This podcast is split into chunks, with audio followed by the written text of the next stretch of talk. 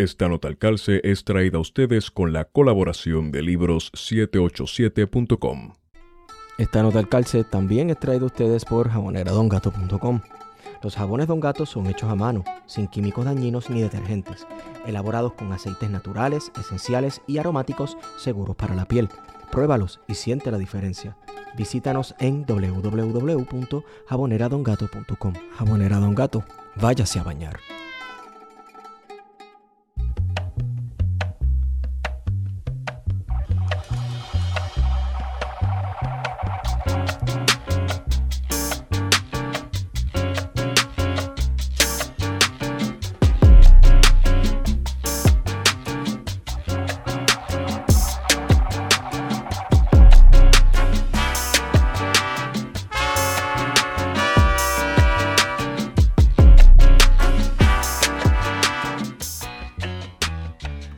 Días, buenas tardes y buenas noches a todos y todas los que nos escuchan. Hemos regresado con su podcast preferido, Plan de Contingencia. Me acompaña, como siempre, Guarionex Padilla Martí, que es la que Guario.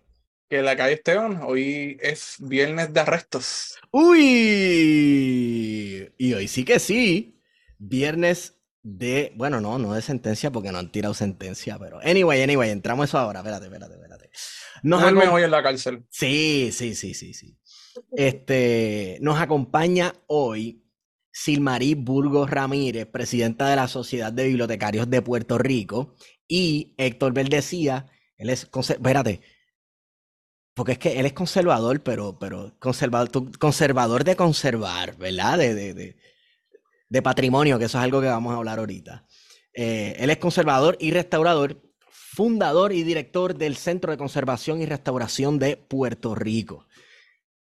Quiero darles la bienvenida a este fabuloso podcast. Silmarí, Héctor, gracias por estar con nosotros. ¿Cómo están? ¿Qué es la que? Comenzamos con Silmarí. Todo súper bien, todo súper bien. Este, contenta de estar aquí también. Vamos a estar hablando de cositas bien buenas, así que gracias por la invitación. Oye, siempre, placer es nuestro. Héctor, ¿qué es la que? Saludos, un placer estar con ustedes por fin. Finalmente. Sí, finalmente, porque hemos hablado por teléfono, por texto, en persona. eh, yo le texteo de cada rato a Héctor para consultar cosas que como que y me imagino que él piensa, este tipo no sabe que yo tengo cosas importantes que hacer, como salvar el patrimonio arquitectónico, cultural y, y qué sé yo qué rayo del país. Este, pero bueno, pues lo siento. Anyway, gracias, fíjate, gracias, by the way, por atenderme esos mensajes y esas Claro que sí, claro que sí, estamos para servirle. que de hecho todos tienen que ver con lo que vamos a hablar hoy. Pero eh, antes de entrar, ¿verdad? En el tema que queremos hablar, ¿han estado pendientes las noticias? Sí. Sí, Eh, claro que sí. pachito. Eh, a todos nos gusta el chisme. A todos nos gusta el chisme.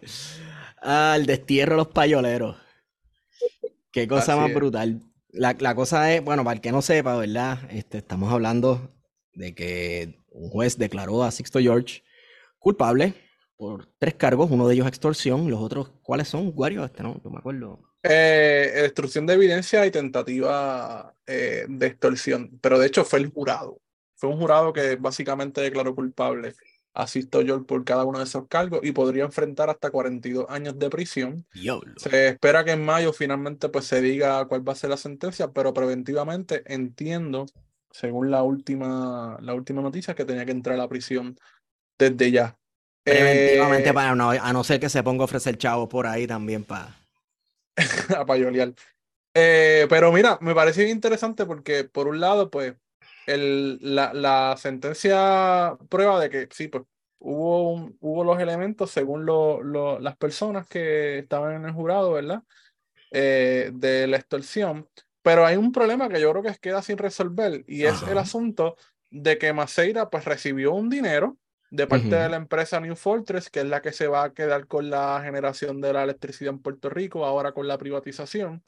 Eh, y que esa es la razón por la que él decide ir a donde los federales, porque eh, ese chisme parece ser que era un secreto a voces eh, dentro de la administración Rosselló, y Sisto George lo sabía, y Sisto George le dijo, oye, tú tienes un problemita allí en Puerto, ¿qué tal si hacemos esto y tú colaboras? a cambio hacemos lo otro. Eh, así que esa es básicamente la extorsión que se da en este caso.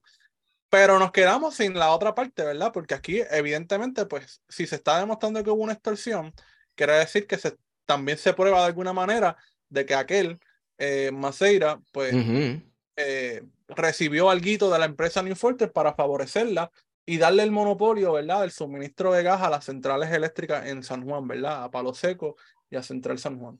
Así que de todas formas se trata de tremendo acto de corrupción que queda sin resolver en términos de justicia. Eh, que también a veces pensamos en justicia y pensamos en la cárcel, porque pensamos que automáticamente debe ir a la cárcel, cuando este, realmente eso no va a resolver el problema de fondo de la corrupción. Bueno, pero entonces, Guarionex, el, el, la cuestión es que... El paredón. El paredón también, o el gulag, para Siberia.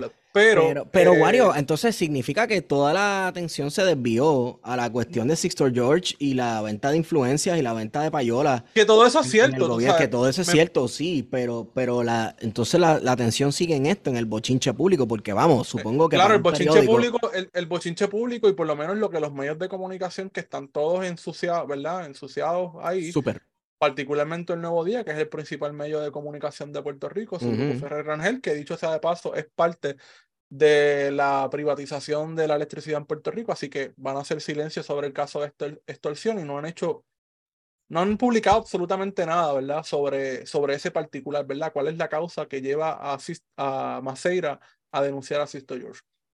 Pero ciertamente hay un asunto también importante que es que Sisto George utilizaba influencers, eh, utilizaba distintas figuras eh, de los medios de comunicación, periodistas o analistas políticos, ¿verdad?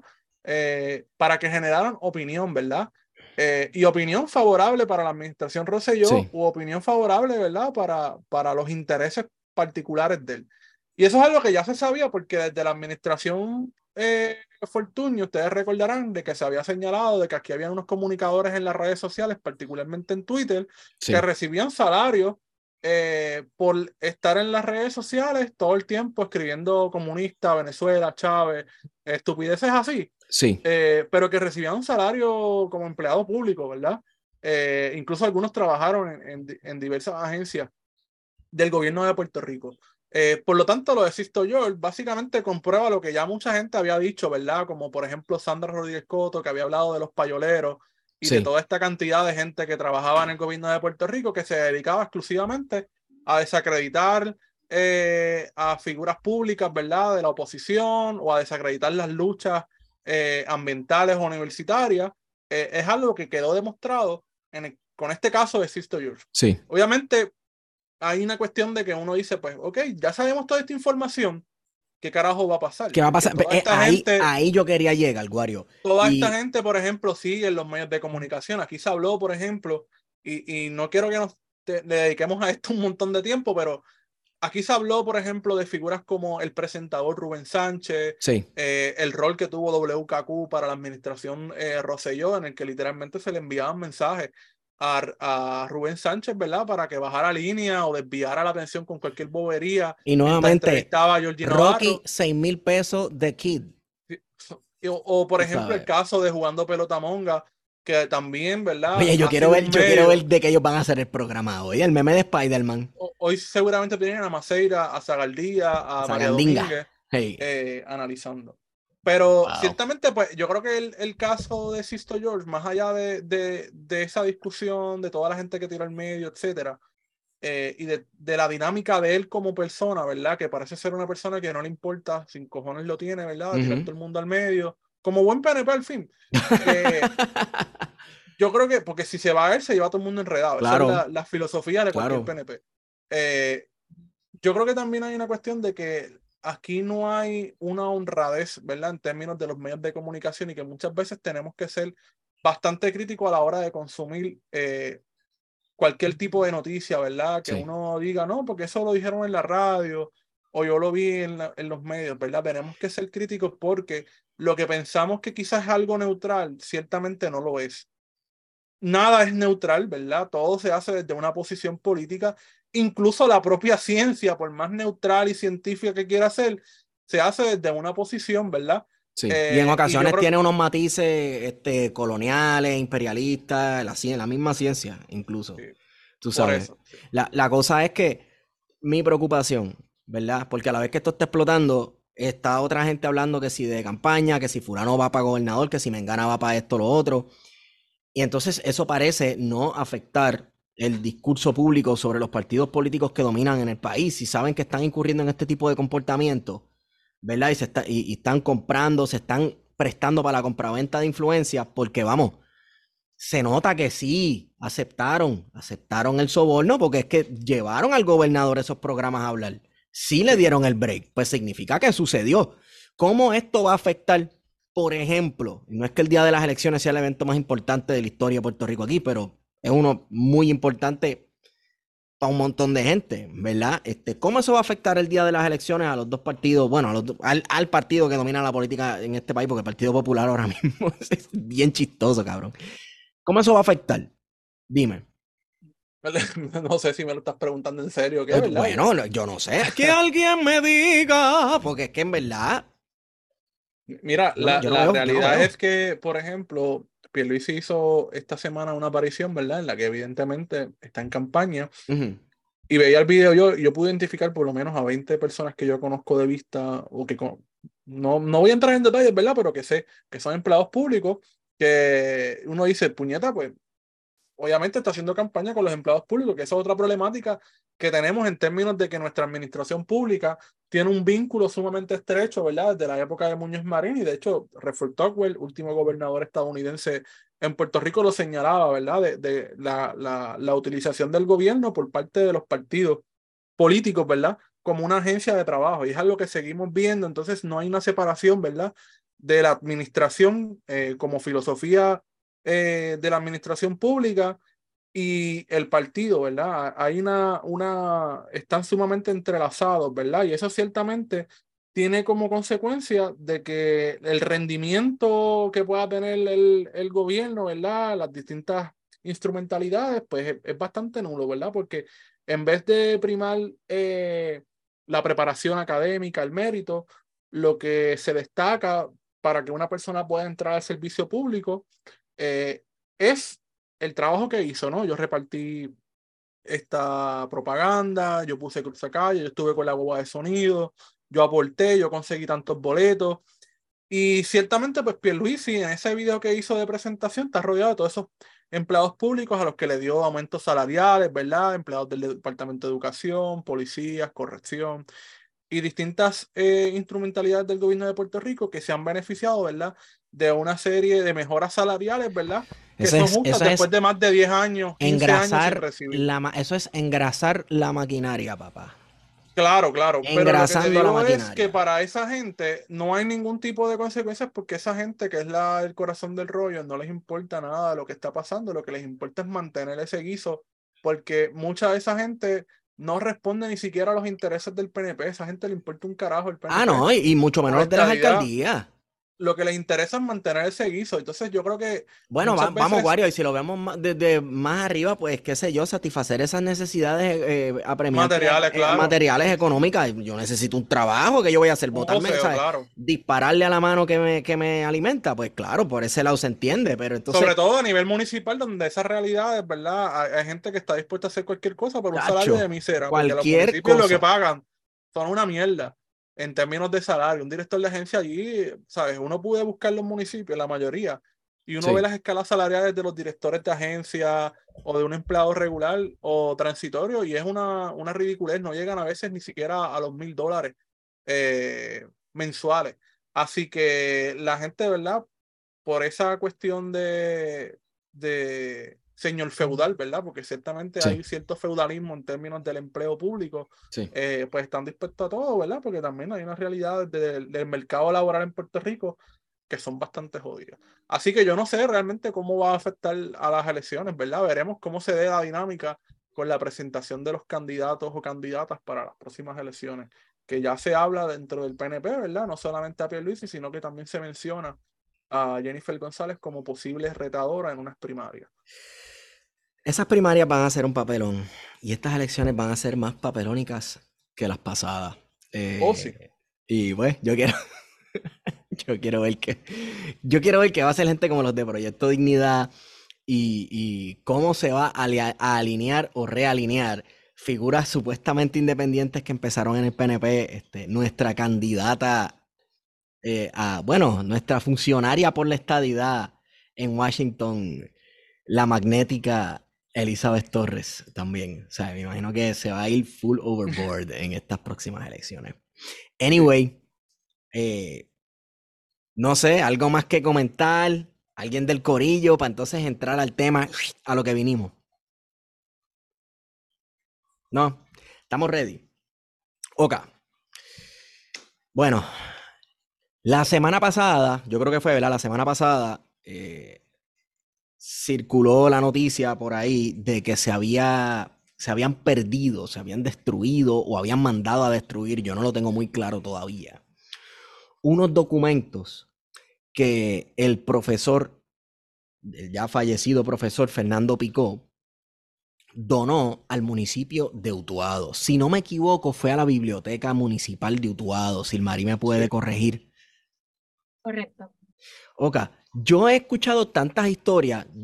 Me habían dicho que eran de que dos o tres libros del profesor, me habían dicho que eran unos manuscritos del profesor, este, me habían dicho que eran, no sé, eh, documentos importantes. que sin, sin olvidarnos, ¿verdad?, de que una buena parte del trabajo historiográfico del profesor Picó se hizo precisamente en el municipio de Utuado. Por eso la importancia, ¿verdad? Eh, de este acervo que se había donado, ¿verdad?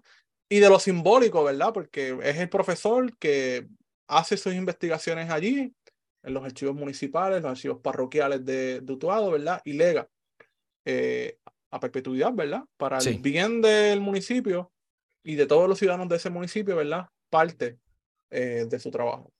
Y mira, quiero añadir que no solo fueron las colecciones donadas de, de Pico, sino que también ahí están incluidas eh, las y prácticamente eh, todos los documentos que escribe el historiador oficial de, de Utuado, el doctor Pedro Hernández Paralitici, que se pronuncia así, no estoy correcta. Sí, sí, sí, así.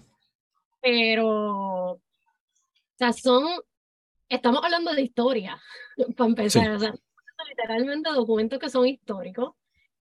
Y como bien mencionan, o sea, tampoco yo te puedo decir qué documento en específico, qué libro en específico fue, porque no hay ninguna noticia, todos han sido rumores. Y mucha gente ha publicado eh, en distintos este, medios. Claridad yo creo que ha sido el más que se, que se acercó, en donde sí la, hay la legisladora de, de, del PIB. Astrid Raquel, sí.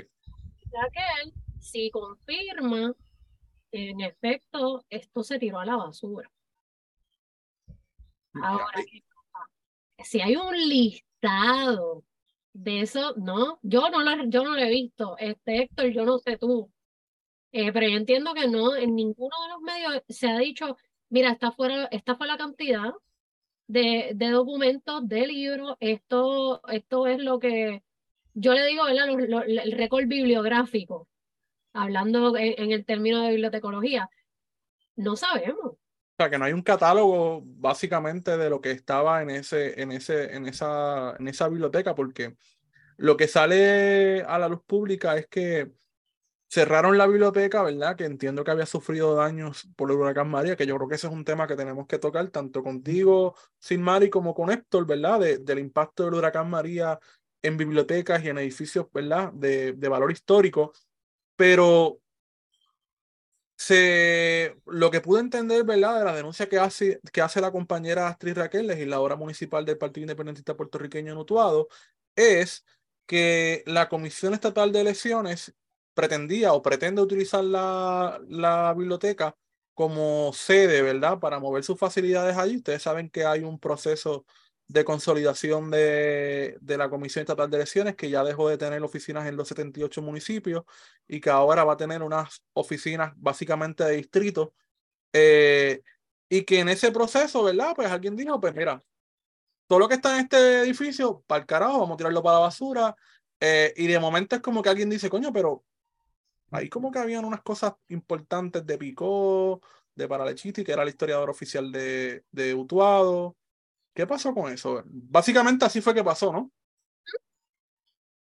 Sí, literalmente. Y a mí, por ejemplo, Héctor me envía los tweets, porque yo estoy como que, espérate, a mí me lo cuentan, yo, yo empiezo a recibir la información así, pero yo no veía nada como concreto escrito en los medios que, que confirmara o, o, o desconfirmara la, la, información que se estaba ¿verdad? rumorando en, la, en las redes sociales. Pero, y en efecto, entiendo que también la, la legisladora este, hace una, una reunión y la persona entiendo, entiendo que el alcalde no fue. Sí, entiendo que hubo una interpelación, ¿verdad? En una comisión. Eh, al menos eso fue lo, que, lo último que leí del caso. Y que obviamente pues no supieron explicar, eh, ¿verdad? Dónde terminaron finalmente los libros, qué libros fueron, porque yo creo que eso es una parte importante, porque quiere decir, cuando tú donas algo, digo, ustedes me pueden, ¿verdad? Decir más de eso, pero por ejemplo, yo que trabajo en una institución escolar, eh, pues cuando uno recibe una donación hay un proceso que incluso es bastante burocrático, porque alguien dice, no, yo quiero donar estos libros para una biblioteca. Y en el caso de una biblioteca escolar, ¿verdad? Hay un proceso que puede ser burocrático. Pues yo me imagino que también dentro, de la, dentro del municipio, si alguien decide donar su colección personal, como fue el, el caso del historiador oficial de Utuado, o el caso del propio padre Picó, me imagino que tiene que constar en algún documento de que esa persona legó al municipio un, inventario.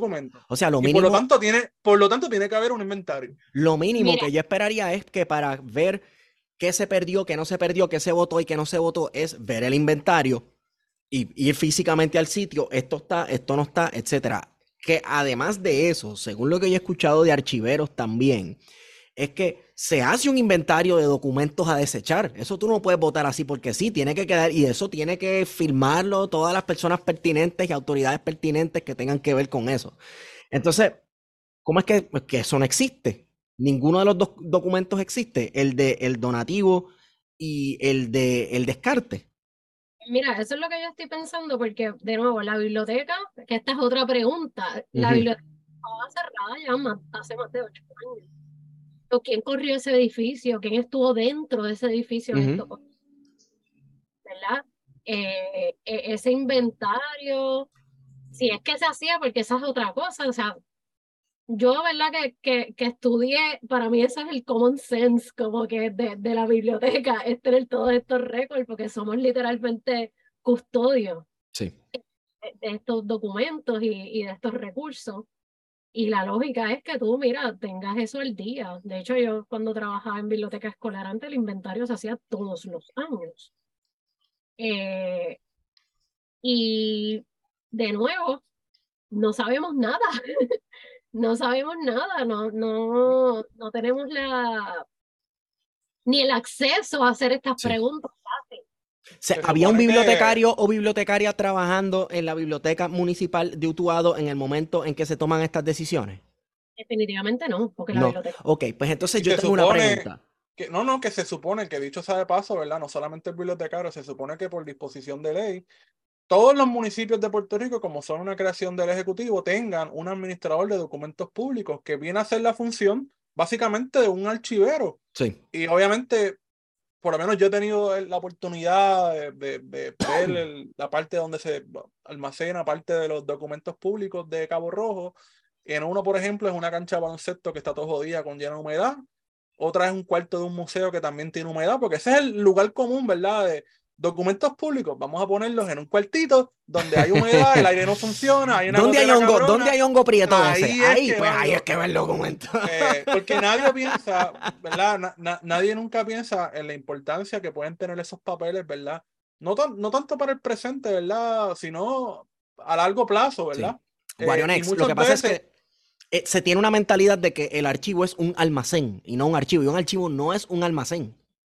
Sí, debe ser un lugar vivo. Eh, es un lugar vivo y un lugar donde se preserva documentación. Pero yo tenía una, una pregunta para Silmarí. Este, porque yo tengo una imagen de lo que es una bibliotecaria y un bibliotecario. Y tal vez yo creo que es hora de que la presidenta de la Sociedad de Bibliotecarios de Puerto Rico me diga, como bibliotecaria y presidenta, cuál es el rol de una bibliotecaria. o bibliotecario? Pues mira, este, aparte de, de, eso, el área administrativa, ¿verdad? Que es día, de, de bregar con todo lo que es la información eh, ay, bibliográfica, es crear un, un, espacio, una manera de que los, ¿verdad? el ciudadano tenga acceso a, a, a, esto que nosotros, ¿verdad? De lo que somos custodios, estos libros o, o, documentos que son importantes para, ¿verdad? En este caso de la municipal, para el pueblo, para la historia de Puerto Rico. Pues parte de nuestro trabajo bien fundamental es crear el acceso. Y cuando digo acceso, no es solo el que, pues, tener el espacio abierto para que me visiten, sino que también documentos como estos que evidentemente son parte del patrimonio. Ahorita Héctor habla de esto. Mira, parte del, rol del bibliotecario, pues mira, es digitalizarlo. Esa es una parte bien importante porque nosotros nos tenemos que ir moviendo a cómo las generaciones están accediendo a la información y mayormente es eh, a través de, del Internet y de las redes sociales. Y yo siempre, a mí cuando me preguntan esto, porque a veces me dicen, ah, pero es que entonces eso está, está en las redes o las bibliotecas no deben existir, porque esto y yo, pero mira, van a seguir existiendo porque ¿quién va a trabajar con la metadata de ese documento online? ¿Verdad? Entonces es bien interesante porque todo esto, o sea, de crear tanto el, el espacio físico, porque por cuestiones de accesibilidad tampoco podemos pretender que todo va a ser online. O sea, por cuestiones de accesibilidad todavía hay pueblos en Puerto Rico que no les llega el internet. Y esto es una realidad y lo vimos en la pandemia. Utuado debe ser uno de ellos. puede, puede ser. Pero es una, es una realidad, yo creo que se toca bien, bien poco. Nosotros vivimos en el 2023 y pensamos que todo el mundo tiene internet y eso no es una realidad. Entonces, eh, por otro lado, no solo del, del rol de, del, del bibliotecario como tal, sino también del rol de una biblioteca, del espacio. Yo creo que, que, el puertorriqueño tiene también esta visión de que, de que la biblioteca es este espacio que es un repositorio de libros. Y pues está ahí porque pues, esos libros están ahí de vez en cuando la gente va o van a hacer sus asignaciones porque es un lugar callado cuando realmente eso te lo creo una biblioteca académica, la biblioteca pública, la biblioteca municipal, la biblioteca comunitaria. Literalmente es un espacio que busca crear comunidad, que busca educar cívicamente a sus ciudadanos. Entonces es bien interesante porque se tienen unas percepciones de lo que son estos espacios que pues en el 2023 son bien erróneas.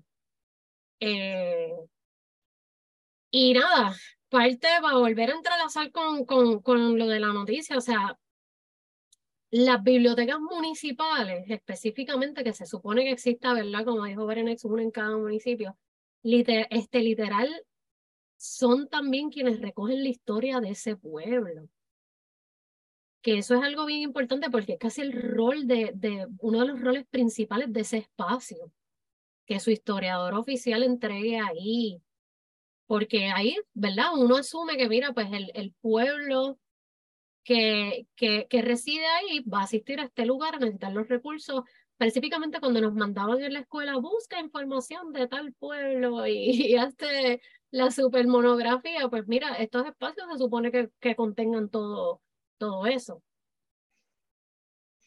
Yo creo que tú, yo creo que ahí, ¿verdad? Y, y entrando un poco en la discusión, me parece que te has dado ahí en clavo porque las bibliotecas, hay una mala concepción en el país sobre el tema de las bibliotecas.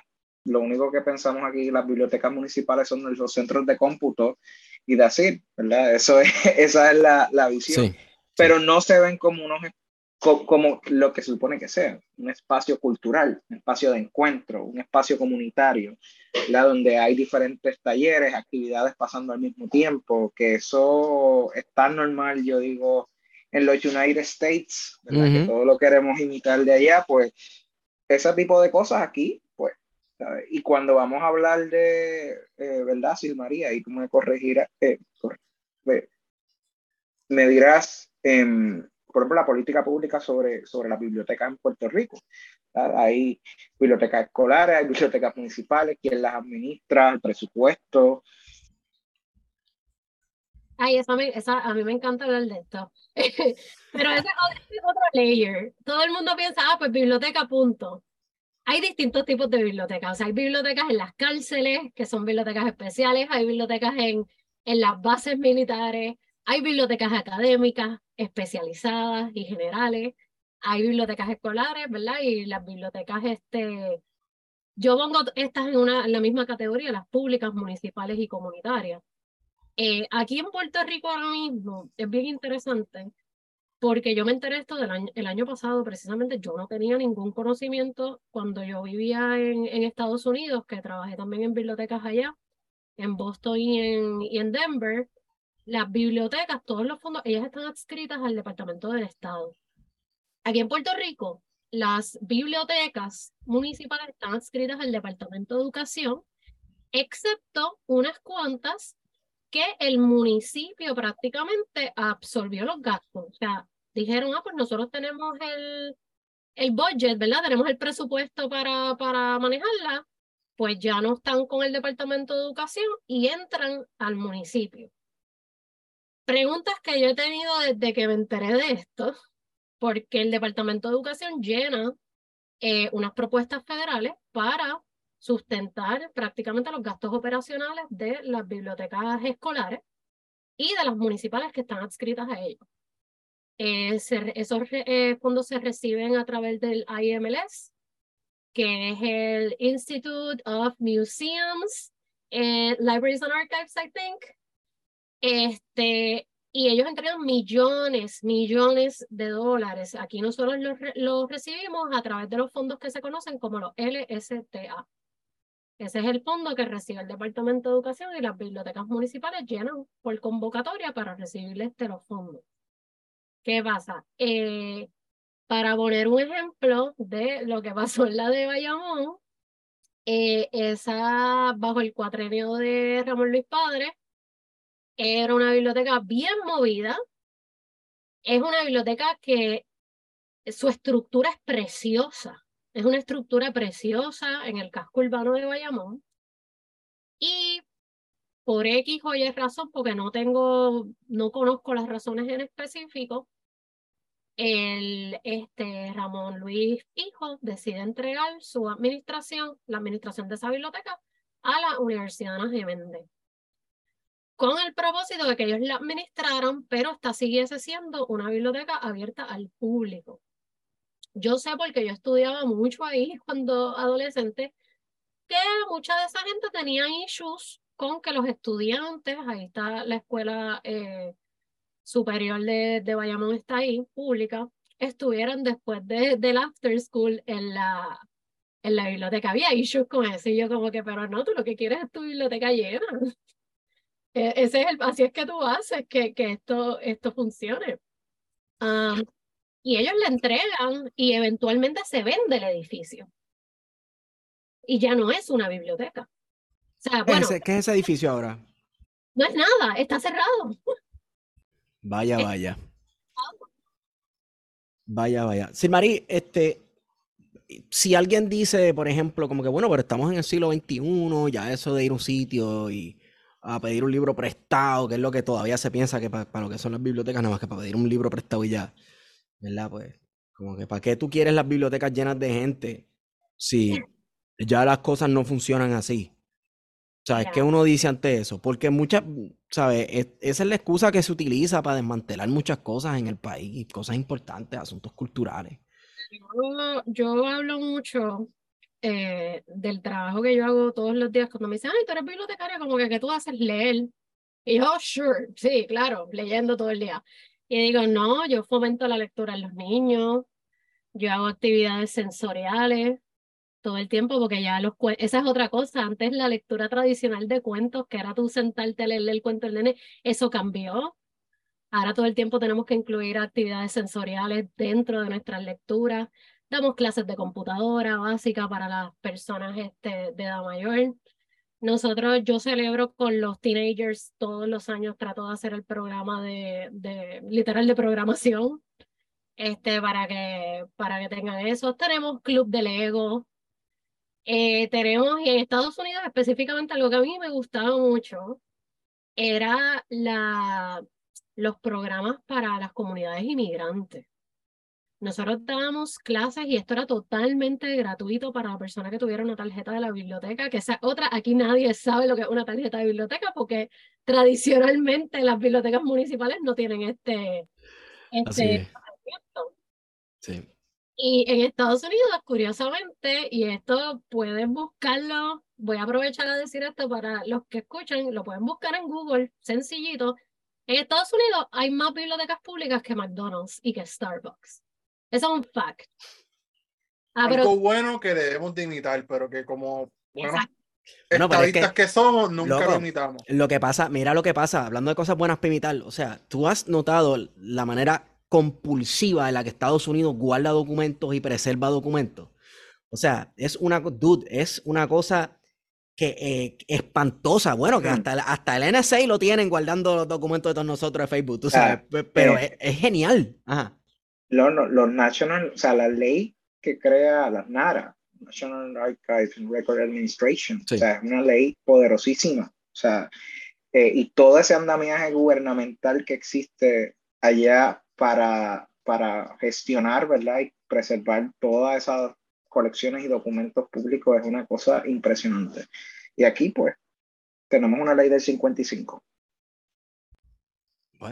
Aquí no hay casi, yo estuve investigando el año pasado eh, de esto de las leyes, porque yo decía, contra, no puede ser que, que las cierren así, porque sí tiene que haber algo que va que eh, el, que no se cierre. O sea, que yo pueda decir, mira, no, tú no puedes cerrar esto porque existe esta ley. Pero aquí no hay nada. Fuera de lo que es la Biblioteca Nacional el Archivo General, que ese es otro tipo de biblioteca también. O sea, el rol de esta biblioteca y lo que lo que hacen las bibliotecas nacionales, que funcionan realmente más como archivo, es otro, o sea, piensa en un Library of Congress. O sea, su rol y su trabajo es bien distinto al de una biblioteca este, pública. Eh, lo triste, lo triste de verdad del asunto, y yo no sé si es, yo debería decir esto aquí, pero es que siento que hace tiempo quiero hablar de esto. Hace unos meses se, hace, eh, ¿cómo se dice esto? Ay, se inauguró, perdóname, se inauguró una biblioteca juvenil en San Patricio Plaza. Salió en todos los medios, salió en todos los medios. Eh, increíble los costos que, que, se, que se piden para tener una membresía, pero por lo que yo he visto en sus redes sociales, eso está lleno y yo leí los comentarios en, en los periódicos ay, esto hacía tanta falta en el país, y yo, pero es que esto está hace tiempo. Lo que pasa es que el gobierno nunca le da la, la, exposición en, en, los medios y no tenemos los fondos adecuados para, para administrar estos espacios.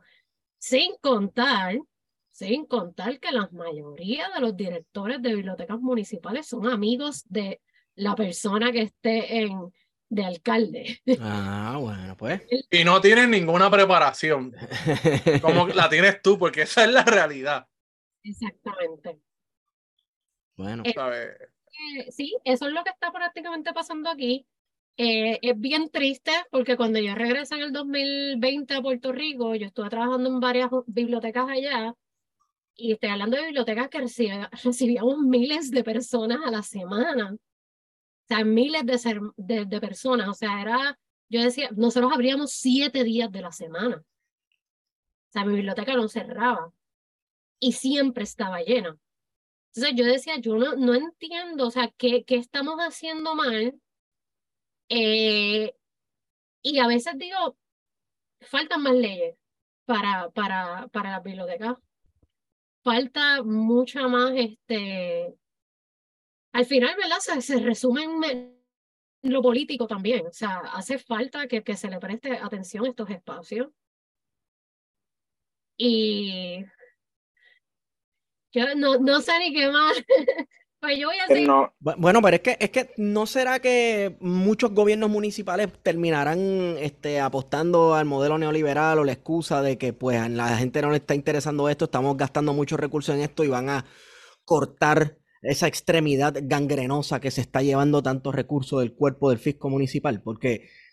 No solamente los gobiernos municipales, porque por ejemplo las escuelas, no sé, por lo menos la escuela aquí en Cabo Rojo, la biblioteca que había en la, en la escuela María Mendoza, la escuela superior, una de las bibliotecas más ricas en términos de, del material que tenía, ¿verdad? Del acervo eh, del municipio, incluso mayor que la biblioteca municipal. Y básicamente en algún momento después de yo haberme graduado en 2012, hubo este proceso, este follón de, no, las bibliotecas tienen que ser un centro de información donde vamos a poner computadoras y vas a tener acceso a una base de datos, que ese fue el follón del Departamento de Educación. Base de datos. Y básicamente, ahorita. las bases de datos, claro. Y todo lo que había allí, pues, ya no está, se descartó para el carajo, se pusieron computadoras, es porque ese es el progreso, ese es el futuro, ¿verdad? Que tú puedas acceder y no, no tengas esa experiencia eh, que un poco mencionaba Sin María, la experiencia, ¿verdad? De, poder tocar el libro, verlo, eh, ir a un lugar donde hay silencio. Eh, esa experiencia, pues ya literalmente se mata porque tú vas a entrar y vas a entrar a una computadora y se supone que en la computadora Nada más por entrar a Google ya tú tienes acceso a todo el conocimiento universal, ¿verdad? Está allí presente.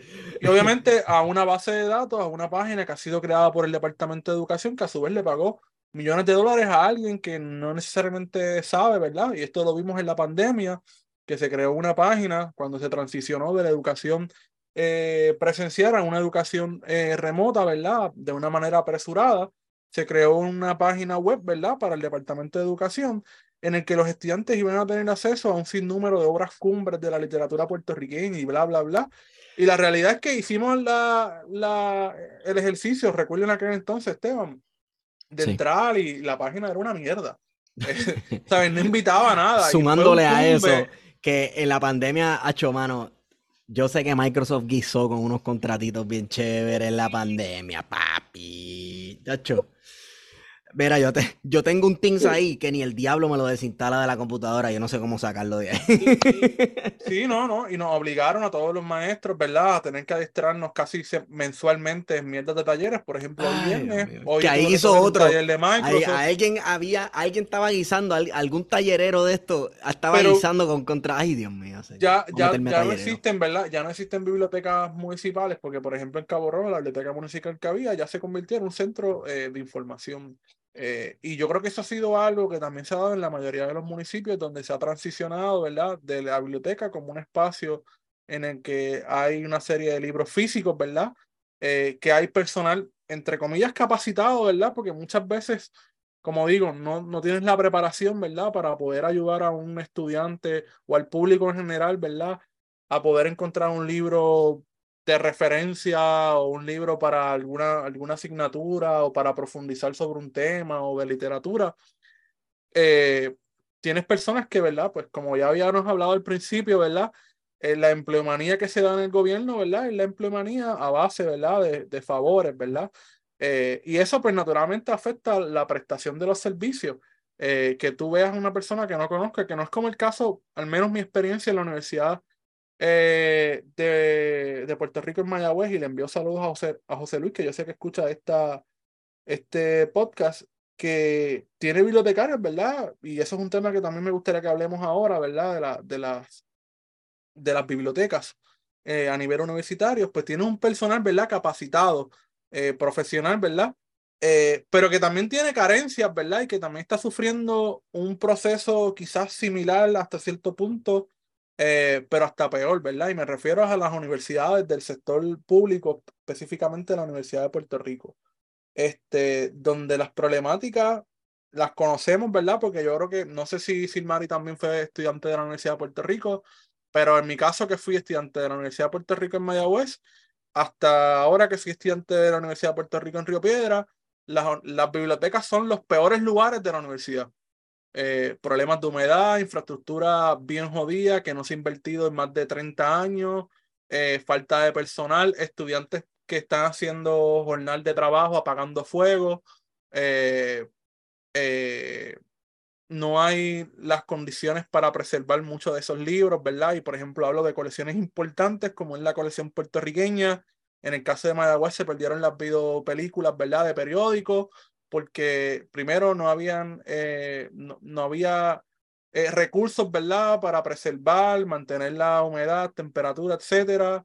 En el caso de Río Piedra, problemas bastante similares que, que muchas veces tienen que ver con la conservación, ¿verdad? Porque edificios mal planificados que se hicieron para una en una época en que se pensaba, por ejemplo, la biblioteca Lázaro, yo creo que Verdecía me puede corregir, se, se, pensó para no tener aire acondicionado y que eventualmente se le instalan los aires acondicionados y eso pues tiene un impacto directo, ¿verdad? Eh, en los libros, no como en el caso de Mayagüez, que la biblioteca se diseñó, ¿verdad? Con aire acondicionado. Eh, pero quiero que hablemos un poco, ¿verdad? De, de las bibliotecas a nivel universitario, ¿verdad? Sobre todo en las colecciones que allí guardan, porque son muchos los problemas que, nosotros hemos visto en la colección puertorriqueña, que yo creo que me atrevería a decir que después del archivo es el segundo lugar más importante de acervo documental sobre la historia de Puerto Rico. Y el segundo lugar más frustrante. después del archivo también el segundo lugar más frustrante. Deprimente, claro. Mira, eh, yo creo que aquí también esto se reduce a la, al tema de los presupuestos y de cómo, cómo la universidad asigna los presupuestos a, a estos espacios, porque yo creo que el, el, de, el operacional está separado del de los recursos. Este, no trabajo en, no bueno, trabajé como estudiante jornal mucho tiempo en, en bibliotecas en UPR Río Piedra, pero pues no tenía acceso a esta información privilegiada. Este, pero sí entiendo que son dos budgets separados y la cuestión es que si los, ese presupuesto operacional, que es el que debería encargarse de que, mira, si no tienes buenos aires, pues por lo menos pone, ponle los dehumificadores.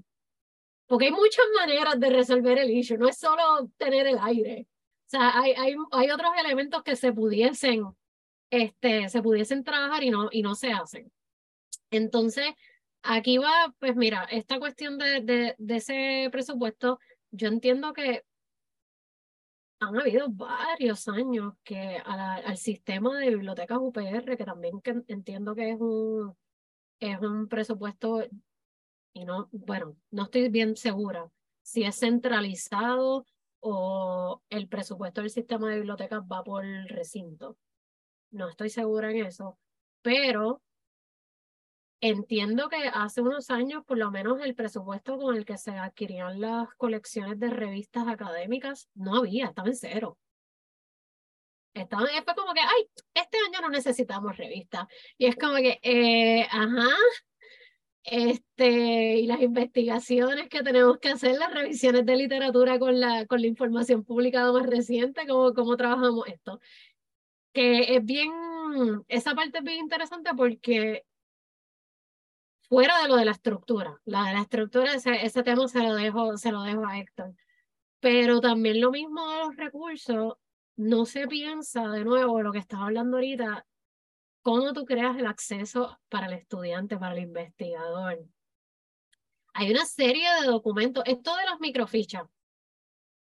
Se han tardado tantos, tanto en, en convertir ese que, mira, yo soy fan y nerdy de, ay, sí, dame la microfilla y qué sé yo.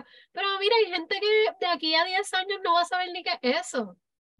Ay, tú me perdonas, yo estoy bregando con las microfichas. Yo siento que yo estoy buscando una caja de tesoros y. Ajá, por Lo que yo, mira, lo que yo he descubierto, buscando así, buscando random, buscando algo, pero me topo con otra cosa.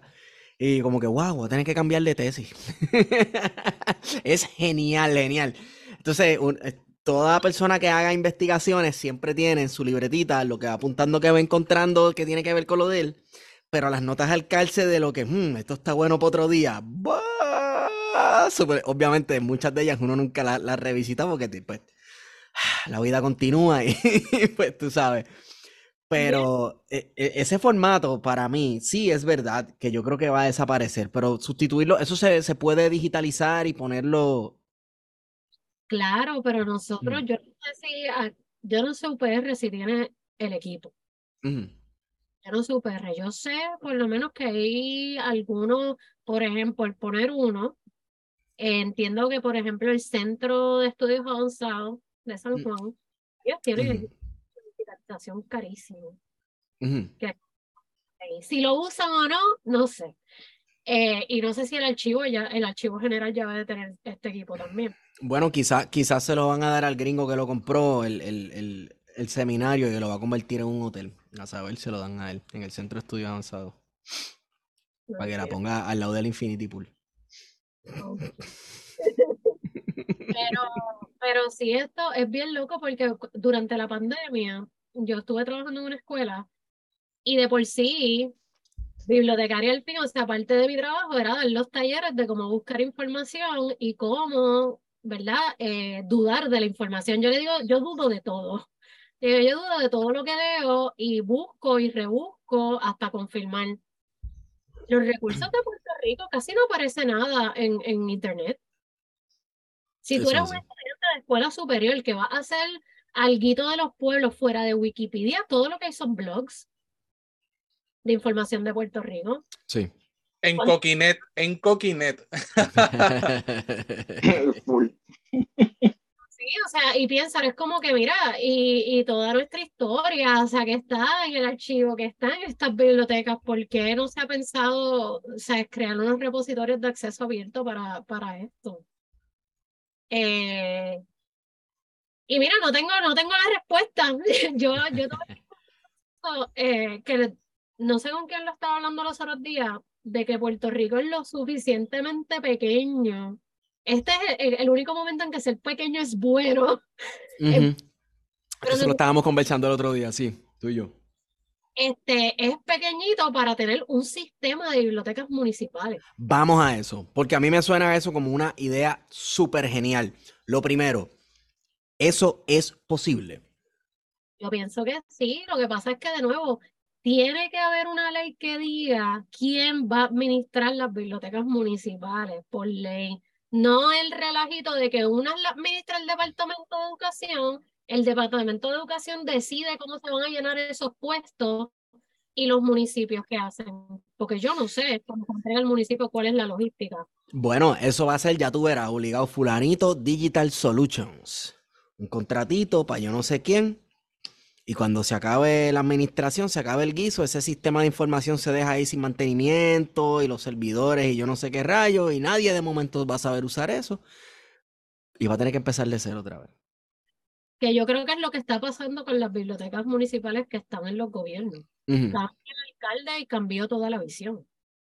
no, no, no, hay una ley, o sea, hablando claro, no hay una política pública establecida o clara sobre el tema de la biblioteca. O sea, si lo único que tenemos relacionado al tema es la ley número 5 de administración de documentos públicos y eso aplica en unas áreas y yo creo que ahí, Silmari, yo creo que coincidimos que no hay una, una, política pública clara sobre el tema y eso hace que pues tengamos el sancocho que tenemos.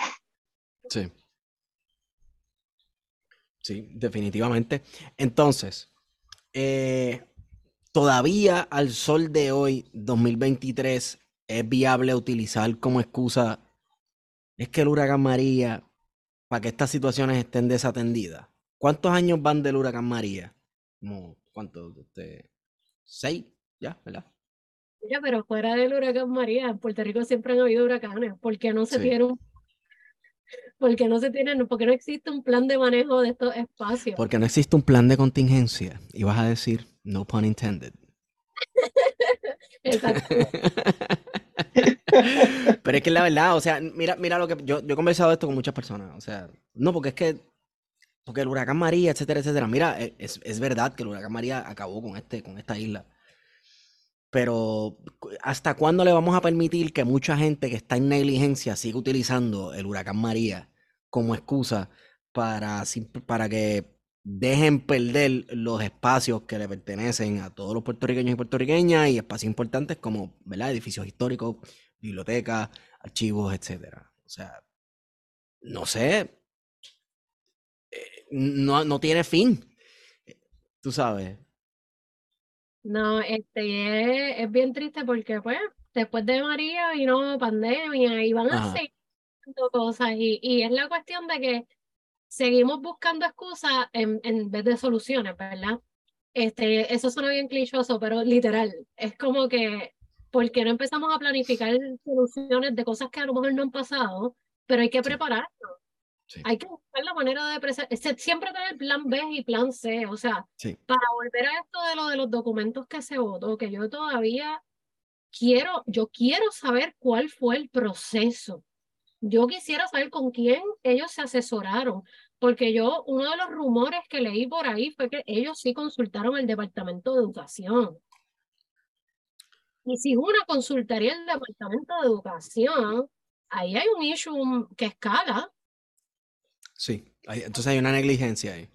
Ah, porque entonces realmente, o sea, la persona que, que estuvo asesorando el Departamento de Educación fue físicamente autuado a ver todo y a evaluarlo y dijo, ok, según mi conocimiento, pues sí, esto, lo otro, o, o, o, está esta otra parte de también los, el rescate de, de, documentos. Porque hay una manera de también de, hay unos que no tienen rescate, de manera, pero hay otros que, mira, de poquito en poquito, o sea, cualquier oración, you know, o sea, cualquier oración es baja. Eh, y, y, ahí, ¿verdad? Este, es, es, donde cae esto de que, ok, lo mismo, volvemos todo lo mismo, o sea, como dijo Héctor, política pública, o sea, no hay nada todo, el trabajo aquí puedo hacer lo que me da la gana, como no hay inventario, por poner una, una situación hipotética, pues se votó y ya. Sí. La, cosa es que si, si el Departamento de Educación sí hubiera hecho ese assessment, como aquí este, escribió Héctor, si hubiera hecho ese assessment, supongo que al final del día se tendría que escribir un informe. Es lo que toca, de lo que hay y de lo que no hay. ¿Qué mejor manera del Departamento de Educación, que es a quien le tocaba manejar esa situación en ese momento, ¿verdad? Que mejor manera de uno acallar la situación y aclarar la cosa. Mira, esto es lo que hay, esto, esto fue lo que el funcionario tal fue, tal día, tal hora, y concluyó este, este, estilo, otro. Si eso no se ha hecho hasta ahora, y estamos teniendo esta conversación, es porque eso no se hizo. Tú sabes, si, si no se ha aclarado, es porque no se hizo assessment. Punto.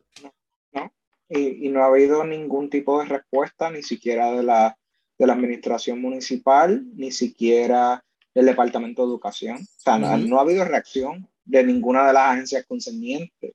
Así que eso pues levanta bandera sobre el asunto de que ellos entienden hasta cierto punto que esto simplemente se va a, se va a dejar pasar, otra cosa más.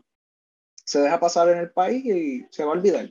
¿Sabes? Como todo lo que está ocurriendo con el patrimonio eh, y sigue ocurriendo diariamente, ¿verdad? Porque es un tema que, que, que no sale, no deja, la, la gente, a, mí me, me, sorprende mucho como el tema del patrimonio a nivel de opinión pública eh, o a nivel de la percepción pública, ¿verdad? Es como que, ah, eso pues está ahí, pero sigue constantemente en la prensa, de los documentos públicos, lo que está pasando en Golondrina, del Normandy, eh, lo, Palacio Palacio Arzobispal, o sea, todo eso ha sido patrimonio.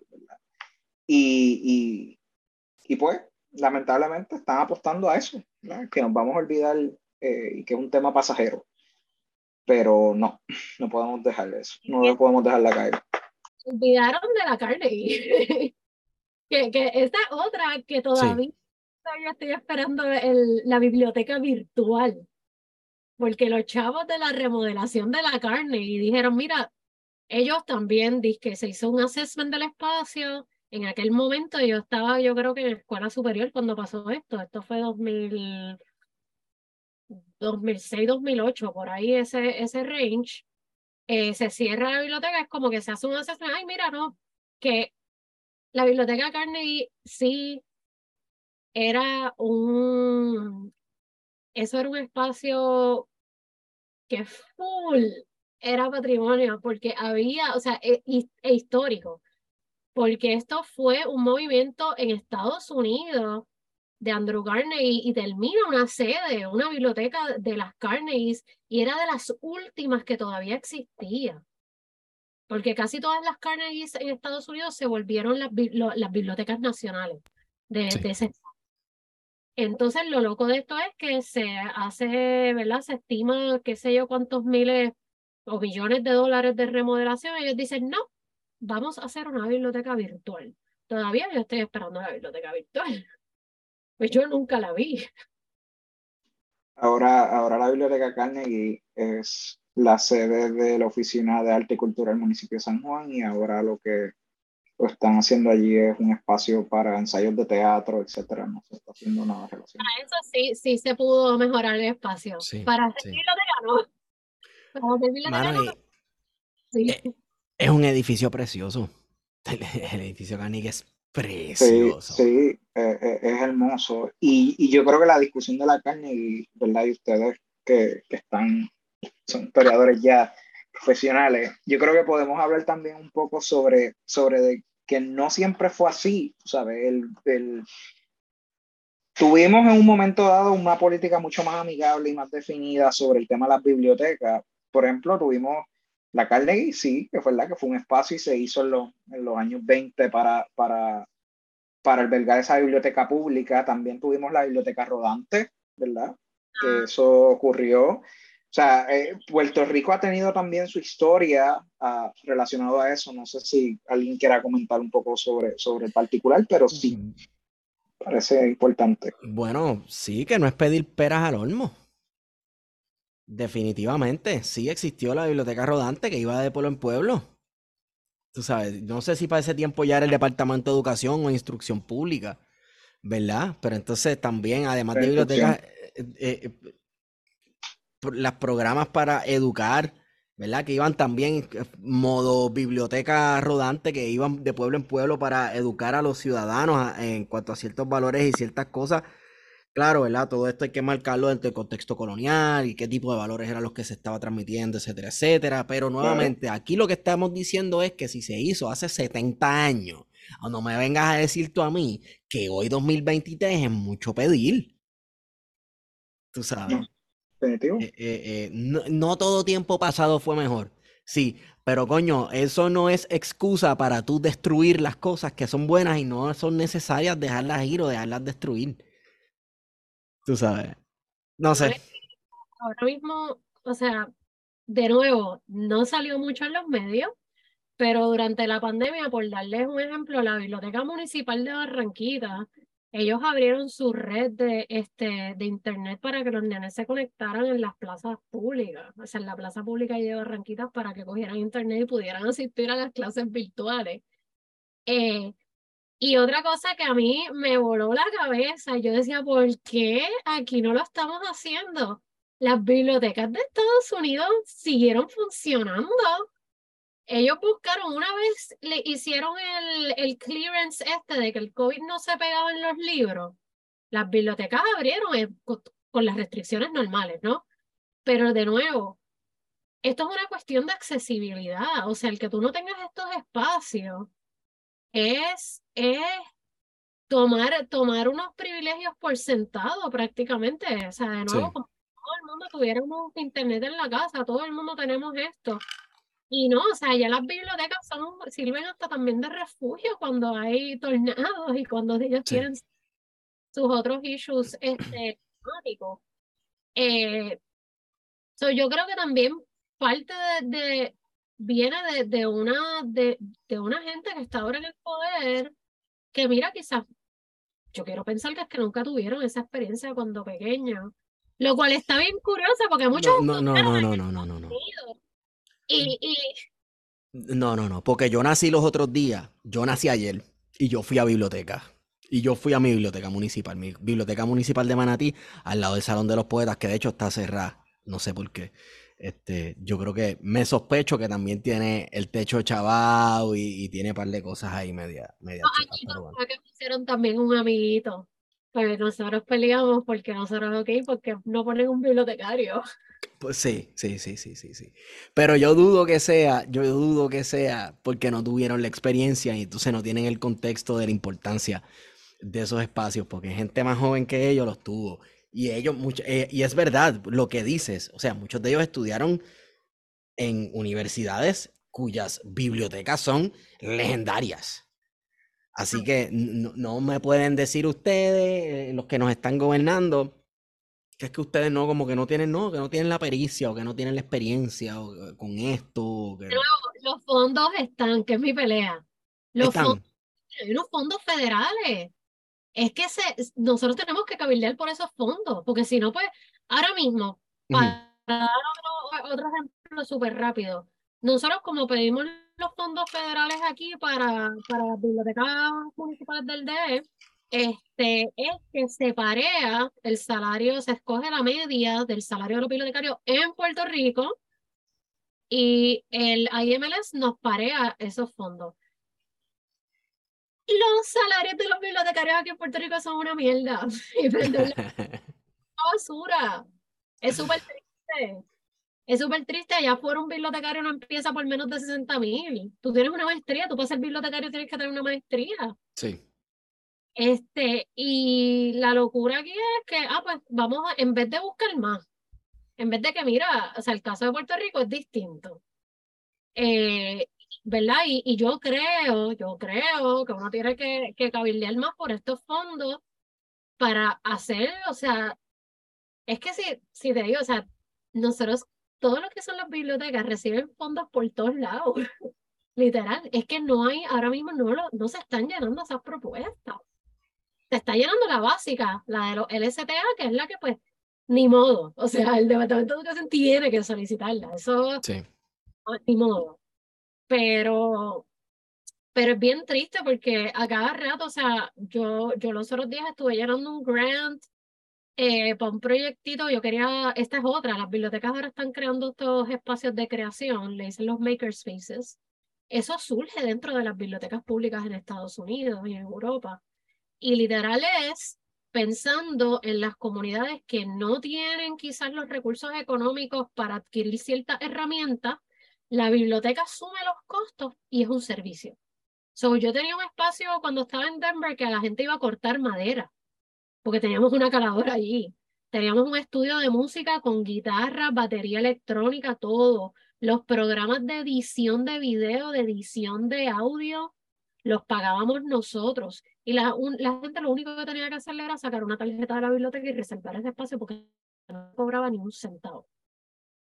Entonces, yo digo, mira, estos espacios, bueno, cada rato yo veo esto de hacer los community gardens, y de nuevo, o sea, la, la biblioteca busca enlazar comunidad, crear comunidad.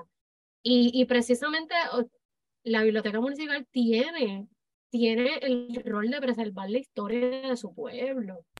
Sí, sí, pero claro, entonces después hay muchos municipios que están, llevan ya en picada la población. Eh, pues entonces si la biblioteca es un espacio que puede ayudar a atajar ese problema. Pero la realidad es que yo no creo que exista interés por parte mínimo, bueno, mínimo del gobierno central. Yo eh, entendería que el gobierno municipal sí es el primero que tendría interés en que la gente no se le vaya del municipio, porque sabes, reduce el fisco, etcétera, etcétera. Pero eh, vamos, yo no creo que haya intención del gobierno central en, en atender ese asunto. Tú sabes, mantener cohesión comunitaria, etcétera, etcétera, a nivel así. Digo, porque por ejemplo, uno piensa, por ejemplo, en los consejos municipales en Estados Unidos, donde la participación ciudadana es, es brutal, ¿sabes? Es mucha. Porque hay una forma totalmente distinta de pensar el espacio de discusión pública. Mira, allí se va a papelonear. Se va a papelonear, etcétera. Pero volviendo a las bibliotecas, también en Puerto Rico hay una, un desconocimiento de cómo funcionan los fondos federales y muchas veces las personas que están a cargo de las propuestas federales no son las mejores, mejores personas, ¿verdad? Todos los municipios tienen una oficina de fondos federales que se dedican precisamente a gestionar este tipo de propuestas al gobierno federal para nutrir usualmente sesión 8, amas de llaves, ¿verdad? Incluyendo las bibliotecas, ¿verdad? La compra de patrullas, la compra de vehículos para el municipio, etcétera. Y muchas veces no tienes la persona que conozca cómo funciona eh, el solicitar, ¿verdad? Estas propuestas, cómo redactar, eh, y se pierde mucho dinero. A veces se le asigna un dinero al municipio, el dinero no, no, lo usa correctamente, tiene que devolverlo. Y esa es una problemática bien real, no solamente a nivel municipal, sino también a nivel estatal, porque el propio Departamento de Educación ha tenido que devolver mucho dinero, ¿verdad? Eh, porque no ha utilizado correctamente o simplemente no lo usa, ¿verdad? Porque aspira a esta propuesta, ¿verdad? Tiene este proyecto, pero la realidad es que es bien difícil concretarlo. Y eso pues ciertamente es un problema eh, en términos de la administración de esos fondos, ¿verdad? Eh, que a la hora de la verdad pues se perdió. Es un dinero que, está, que estuvo en algún momento en las arcas del municipio o del gobierno estatal, pero que por negligencia, ¿verdad? Pues se tuvo que devolver o se simplemente no, no cualificó. Y yo creo que eso es una cosa que hay que tomar en consideración, ¿verdad? Este, y yo a veces también hay que decirlo, yo no, no creo que en términos del impacto económico que pueda representar una biblioteca municipal para el municipio es mucha, porque muchas veces son funcionarios que están de carrera eh, y que a veces el, el, el edificio que están utilizando tiene acuerdos de funcionamiento de las utilidades, que si se las paga una agencia o están localizados en un centro comunal que le pertenece al departamento de la vivienda eh, y que el municipio no tiene que aportar nada de utilidades de agua, de luz o teléfono o de internet, por ejemplo, que lo que necesita es disponer un personal y que a veces ese personal está excedente eh, dentro de la alcaldía, ¿verdad? Muchas veces pensamos de que es que van a gastar un gran presupuesto, pero la realidad es que no. Lo que hace falta, como hace falta en gran parte de los problemas que tenemos en Puerto Rico, sobre todo en este sector, ¿verdad? De lo que tiene que ver con la educación, el arte y la cultura, es fucking voluntad para, que las cosas sucedan y funcionen. Mira, este, ahora que dices esto, eh, voy a traer rapidito lo de las bibliotecas comunitarias, porque ahora que dijiste lo de los acuerdos, aquí también surgió un tiempo para acá el, el concepto de biblioteca comunitaria. Que la, biblioteca comunitaria la, eh, funda grupo de personas o una persona, en este caso casi las tres bibliotecas más comunitarias, yo creo que más activas de Puerto Rico, fueron fundadas por este, personas de Estados Unidos. Eh, te estoy hablando de la de Dorado, la James Stern Community Library, eh, la Mayagüez Children's Library, este, y la San Juan Community Library, y entiendo que hay una en Culebra también, este, que también es eh, fondo americano. Eso es la única biblioteca que ellos corren con unas membresías de 20 pesos al, al año para que tú te puedas tener a los accesos y casi todo lo demás lo buscan a través de propuestas tanto federales como locales y acuerdos. Entiendo que para la pandemia Walgreens estuvo financiando el internet para una de, de las bibliotecas. Este Banco Popular ayuda muchísimo a la biblioteca de Mayagüez yo estoy envuelta allá con unos proyectitos también. Y... De hecho, está sobre el Banco Popular en Mayagüez frente a la plaza de recreo eh, pirata. Y es bien eh, Colón. Tú ves estas bibliotecas y estas bibliotecas sí no corren con bibliotecarios, muchas no tienen eh, bibliotecarios profesionales, sino que es un grupo de gente que cree en esto. O sea, ellos crean su, tienen su board y, y se empuja eh, el, que se use. Y si tú ves los programas que tienen estas bibliotecas, a mí me gustaría compararlo con los de las municipales, porque ellos hacen cuentacuentos, ellos tenían un programa hasta de periodismo en Mayagüez, clases de inglés, y, y ellos entienden más ese concepto de, de, de, lo, de ese servicio, más allá de, de la literatura escrita impresa. Ellos tenían un acuerdo con la Universidad de Puerto Rico, recinto de Mayagüez, porque de hecho en algún momento yo llegué a ir ahí a leer eh, y en el que buscaban que estudiantes de humanidades particularmente pues se involucraran en muchas actividades eh, como voluntarios y, y, ciertamente pues eso yo creo que ha tenido éxito porque se ha mantenido eh, el que estudiantes del recinto de Mayagüez vayan allí a prestar su voluntariado, ¿verdad? a leerle a niños, ¿verdad? Pero también a trabajar y correr con el funcionamiento de la biblioteca, ¿verdad? No, y, y otro, otro espacio que para mí es, hace mucho de los servicios que son una biblioteca, sin embargo no tiene libros, es Cauce, Cauce en Río Piedra. Este, las oficinas de Cauce que dan las clases de computadora para las personas de edad avanzada. O sea, ese programa, yo, yo estuve voluntaria, yo espero que eso exista todavía. yo estuve voluntaria cuando entré en la UPI y yo decía, wow, imagínate una, una, una biblioteca que tuviera, ¿verdad? Estas áreas porque esa es otra cosa también, o sea, nosotros, nosotros aprendimos de, del internet cuando estábamos en la intermedia, en la high school, ¿verdad? Y las computadoras, pero esta gente, o sea, muchos mayores apenas están aprendiendo a aprender una computadora y es otra población que está súper desatendida en Puerto Rico también, en, en, el área de, ¿verdad? de la literacia y eso. Este, pero, pero sí, este, hace falta ganas de trabajar. Literalmente, meterle mano a, esto y, y como dijo Héctor ahorita, política pública. O sea, crear una serie de, de parámetros eh, para, para el funcionamiento eficaz de estos espacios también.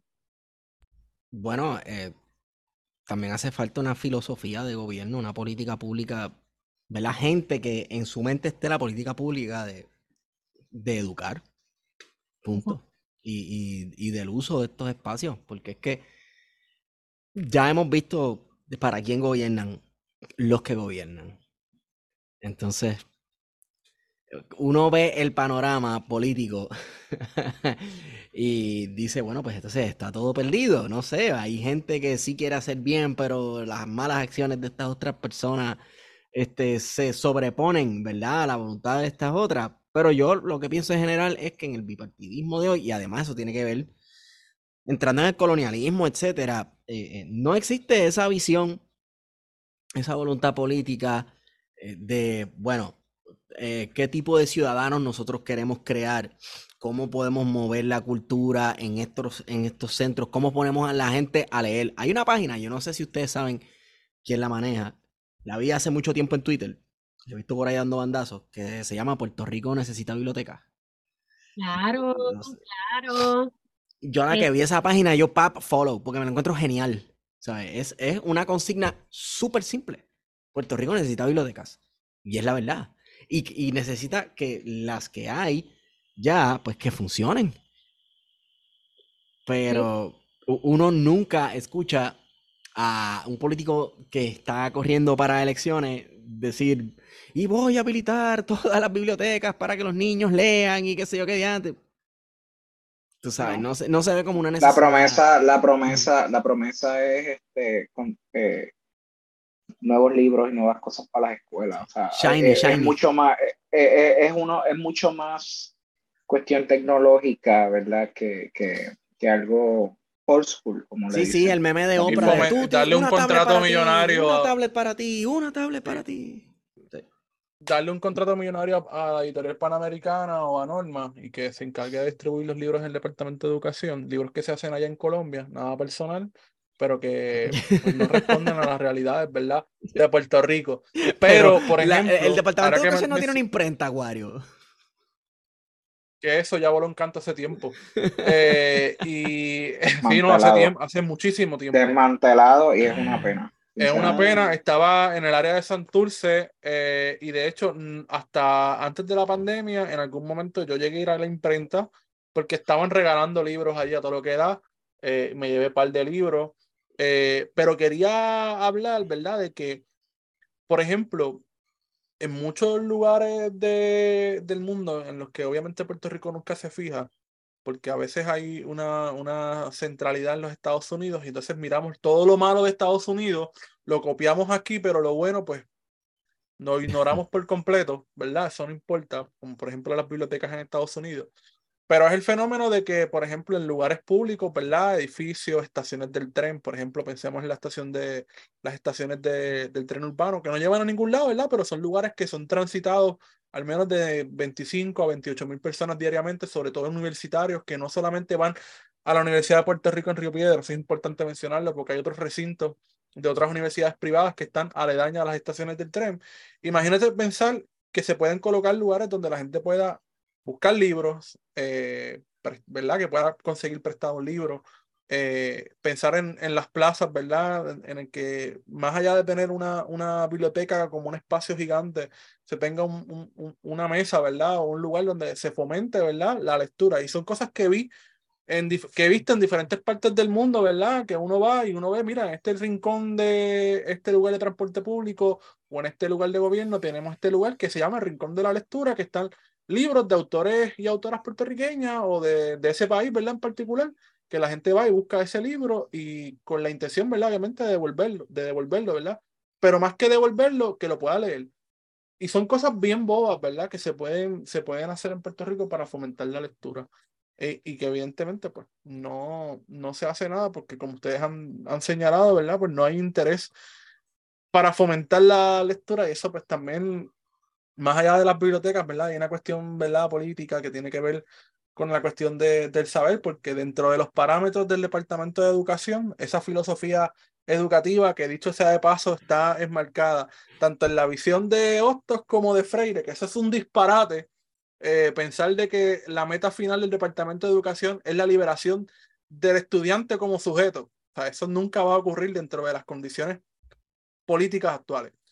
Pero quiero un poco, ¿verdad? Que pasemos del tema de, la, de las bibliotecas, que, que, yo creo que está relacionado, ¿verdad? Porque eh, eh, el asunto de, de, las bibliotecas como espacios que siempre han sido eh, lugares que han recibido bien poco mantenimiento, que siempre hay, un, una, hay humedad, siempre hay una gotera, como es el caso de la biblioteca Lázaro, que por más que se arregle ese techo, siempre va a haber un zafacón de basura aguantando la gotera.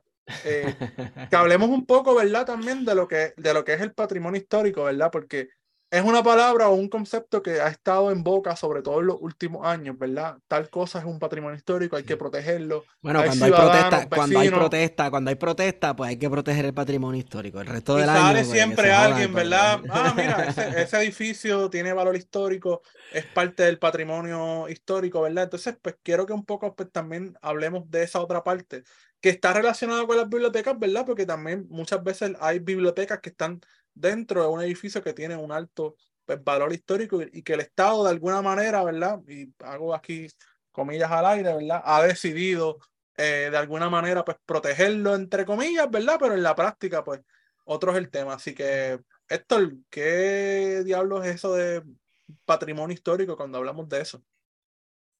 Pues ¿verdad? Para entrelazar el tema, para empezar, las bibliotecas y los libros son patrimonio también, ¿verdad? Y, y, es algo que aquí me parece interesante que aquí solamente la discusión pública gire siempre de que patrimonio tú piensas rápido en un edificio, o, ¿verdad? Una estructura. Y no, realmente patrimonio cultural, ¿verdad? Y, y, tenemos que referirnos específicamente a patrimonio cultural porque también tenemos nuestro patrimonio natural, que son nuestros recursos naturales, nuestras playas, ríos, costas. Eh, el patrimonio cultural, más allá de un edificio histórico bonito hecho por un arquitecto, ¿verdad? Que eso es el mindset que tiene Puerto Rico sobre el tema. El patrimonio cultural son, eh, es producto del ser humano, son expresiones tangibles o intangibles, culturales ¿verdad? y sociales que, que nosotros hemos heredado de nuestros antepasados y tenemos una responsabilidad de conservarla y, y, y, transmitirla a, nuestra, a la futura generación. Eso es patrimonio cultural, ¿verdad? La definición tradicional. Y el patrimonio cultural, como menciona, se divide tanto en el material como inmaterial. Material, pues conocemos los edificios históricos, ruinas, sitios arqueológicos, colecciones, obras de arte, patrimonio documental, archivos, bibliotecas, eh, medios electrónicos, esa es otra, otra rama de, del patrimonio que está ya en boga, eh, y el patrimonio cultural tangible o material, que es el que todo el mundo está familiarizado, pues son objetos, artefactos, estructuras de valor, ¿verdad? que tienen un valor, un significado histórico, social, ¿verdad? Eh, cultural, etc. Eh, también tenemos el patrimonio inmaterial. Y el patrimonio inmaterial es mucho más frágil que el patrimonio material, porque el patrimonio inmaterial se, deriva más un poco sobre el tema de las tradiciones, las festividades, las comidas, las técnicas artísticas, ¿verdad? Que pasan de una generación a otra. Las leyendas, los cuentos, las poesías, todo eso también es patrimonio, patrimonio cultural. Eh, y muchas veces todo ese patrimonio inmaterial las festividades, la comida, eh, eso, eso que no es, que no se puede tocar, está atado al patrimonio material, los objetos, los edificios. Y también al patrimonio natural, porque muchos eh, rituales, muchas celebraciones están también atadas a sitios naturales. Así que esa es la definición más amplia, eh, eh, ¿verdad? Lo que es patrimonio cultural. Es lo que nosotros decidimos como sociedad y elegimos conservar y hemos heredado y que se va a, nosotros tenemos la responsabilidad de transmitirlo a nuestros hijos, generaciones, etc. Ese, ese nosotros decidimos. Es, ese, ese, es, ese es el asunto. ¿Qué, que, es lo que no, qué es lo que sí? Y generalmente ahí tiene que ver mucho la cuestión del poder, ¿verdad? Sí. Eh, eh, la, la, cuestión del poder y quienes están a cargo. Y el otro tema del patrimonio cultural es que sus significados y sus valores cambian constantemente. Sí. Y podemos hablar un poco el tema de lo, de, por ejemplo, en Estados Unidos, eh, los confederados, los monumentos confederados, que se montaron y se hicieron en los 1910, en los 1920, eh, eh, conmemorando ¿verdad? toda esa herencia. Que dicho de, paso lo hay en Puerto Rico, hay que en Cabo ah, Rojo hay un, un, monumento confederado que es la Escuela Kerry, que el propio Instituto de Cultura y el municipio de Cabo Rojo han estado en contra de que se le cambie el nombre a, por el de María de Cívico, que fue una esclava artesana eh, y que han hecho todo lo posible, ¿verdad? Para que no se cumpla eh, lo que ya se, se firmó en ley. Bueno, pero Wario, pues yo he visto, yo he visto monumentos confederados en el que se le pone una tarja al lado diciendo eh, el Consejo Municipal que se que y estamos todos de acuerdo que esto está al garete. Sin embargo, aquí está el contexto histórico bajo el cual se hizo, qué sé yo qué, y sabemos que esto representa tal y tal y tal cosa. ¿No crees que, no sé, sería algo viable poner eso en la escuela en Cabo Rojo? ¿O crees que no? Es que al final del día es una edificación pública. Entonces, por ejemplo, yo sugerí poner un, un cruzacalle Ah. Eh, diciendo, mira, el municipio está incumpliendo con la propia ley. Pero después uno dice, puñeta, ¿para qué yo voy a gastar 50, 80 dólares en un cruzacalle si el municipio lo va a tumbar en un minuto? Sí, cierto, cierto, cierto. El, el, e, ese, ese, es el tema con el patrimonio. No es simplemente algo que está ahí, que es lindo, que es un edificio, una obra de arte, un artefacto, que pues los No, eso es, eh, es muchas veces los significados eh, la confligen uno con los otros. Y un ejemplo, por ejemplo, la que, que la redundancia que le doy a mis estudiantes, vamos a hablar, por ejemplo, el caso de la estatua de Ponce de León. ¿Se acuerdan? Cuando, cuando vino el, rey de España. Que se acostó a dormir eh, estatua un ratito. Claro, claro. Eh, y vamos a hablar, y podemos hablar, y, y, y, siempre me gusta dar esto de caso, ¿verdad? De ejemplo a mis estudiantes en la universidad, eh, o todo el mundo sabe que pues la estatua representa, ¿verdad? Un, ámbito, una, el, periodo colonial, ¿verdad? Y, la colonia en toda su expresión. El, primer periodo colonial, porque claro, claro, técnicamente todos los edificios en Puerto Rico son coloniales. El aquí es súper colonial. Claro, pero, pero significa, obviamente, tiene un significado sobre la colonización y la, agresión del, del, imperio español sobre, eh, ¿verdad? Nuestros pueblos originarios en Puerto Rico. Um, pero a la vez, ¿verdad? Si ustedes, por ejemplo, van y preguntan a los residentes del Viejo San Juan, los residentes del Viejo San Juan no lo ven de esa manera. Residentes del Viejo San Juan, que muchos de ellos han vivido por años allí, lo ven como un referente urbano. Cuando tú hablas de la plaza al lado de la iglesia de San José, pues, ah, no, la estatua, pues, eso es un referente urbano para ellos. Sí. Para otro grupo, tiene un valor artístico y técnico porque una de las cosas que siempre se ha dicho es que la escultura se hizo en el siglo XIX, eh, se hizo utilizando una, una, unas técnicas que ya no existen, ¿verdad? De, para, para, hacer la escultura, eh, así que tiene un valor artístico artesanal.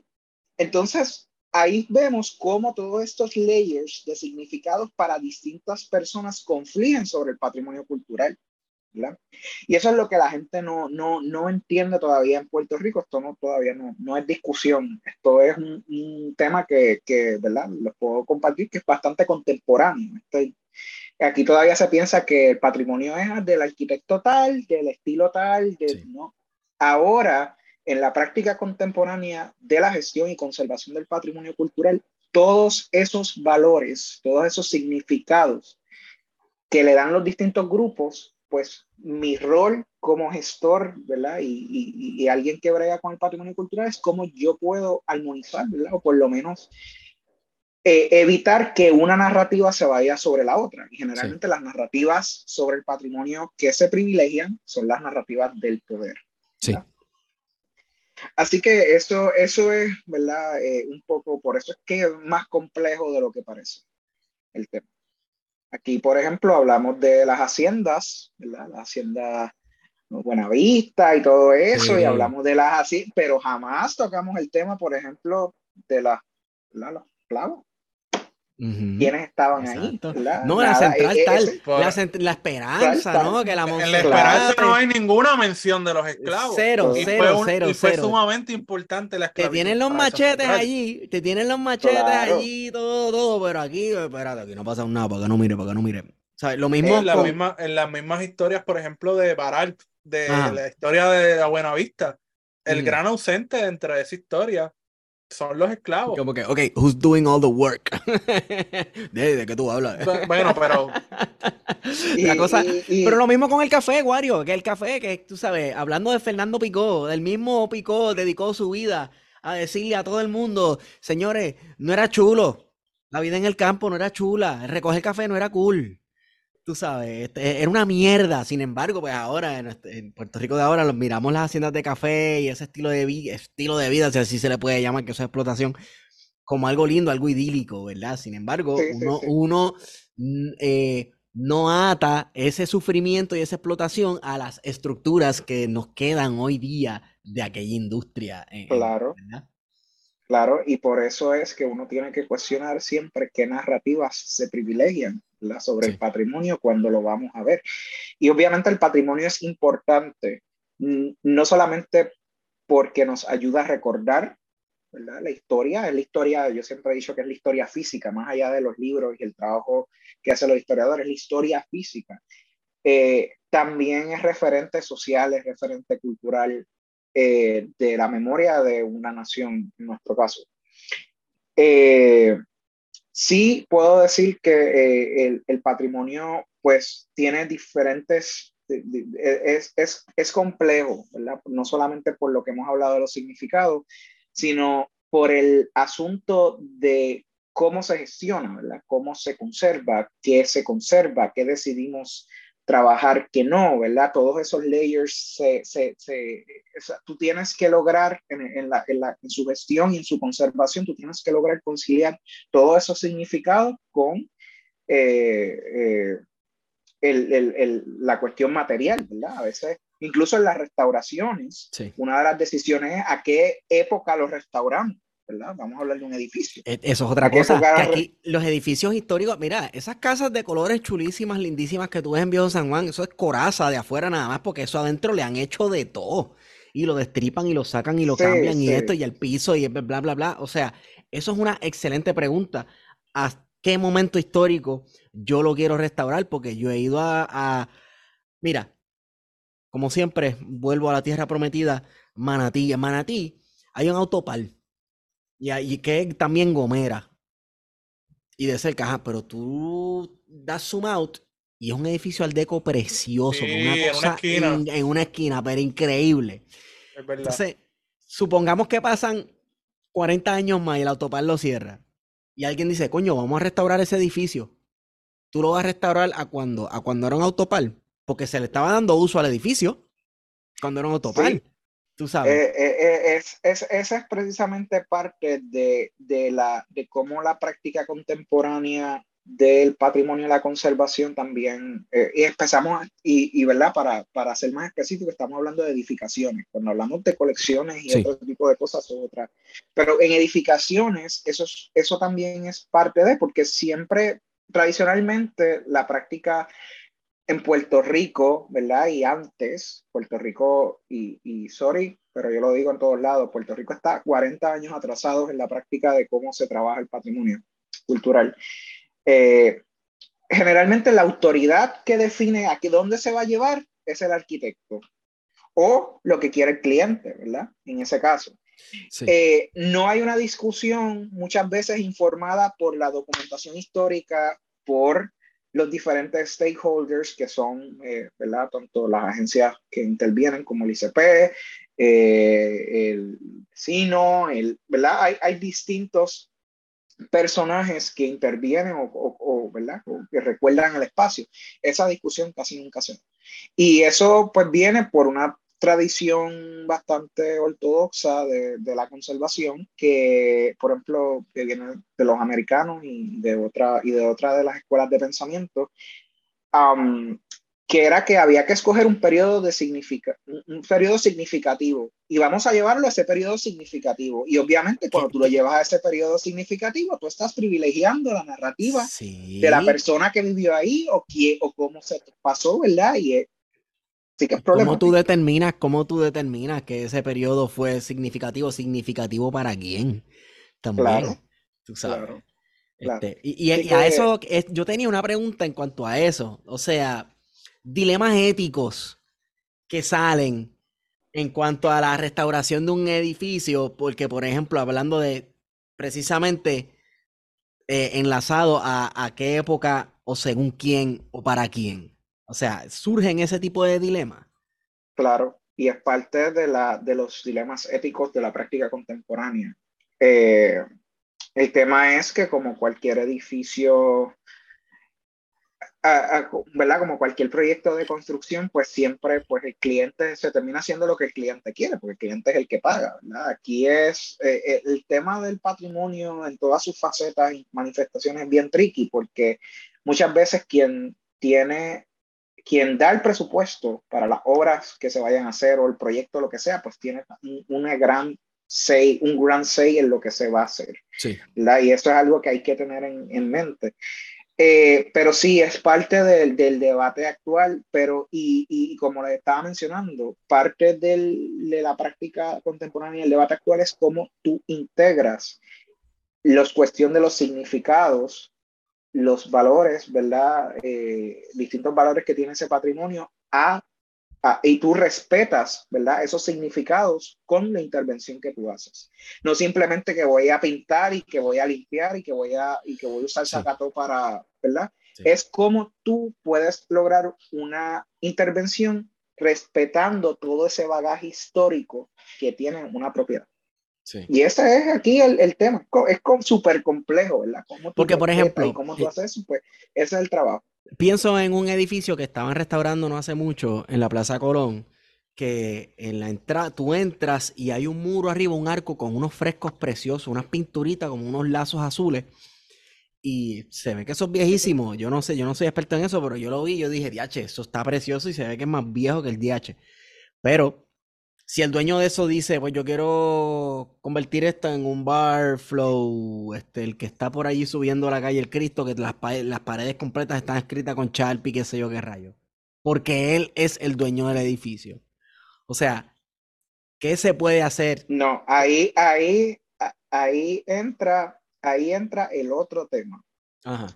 El patrimonio cultural es un recurso finito como los recursos naturales, es un recurso finito e irreemplazable.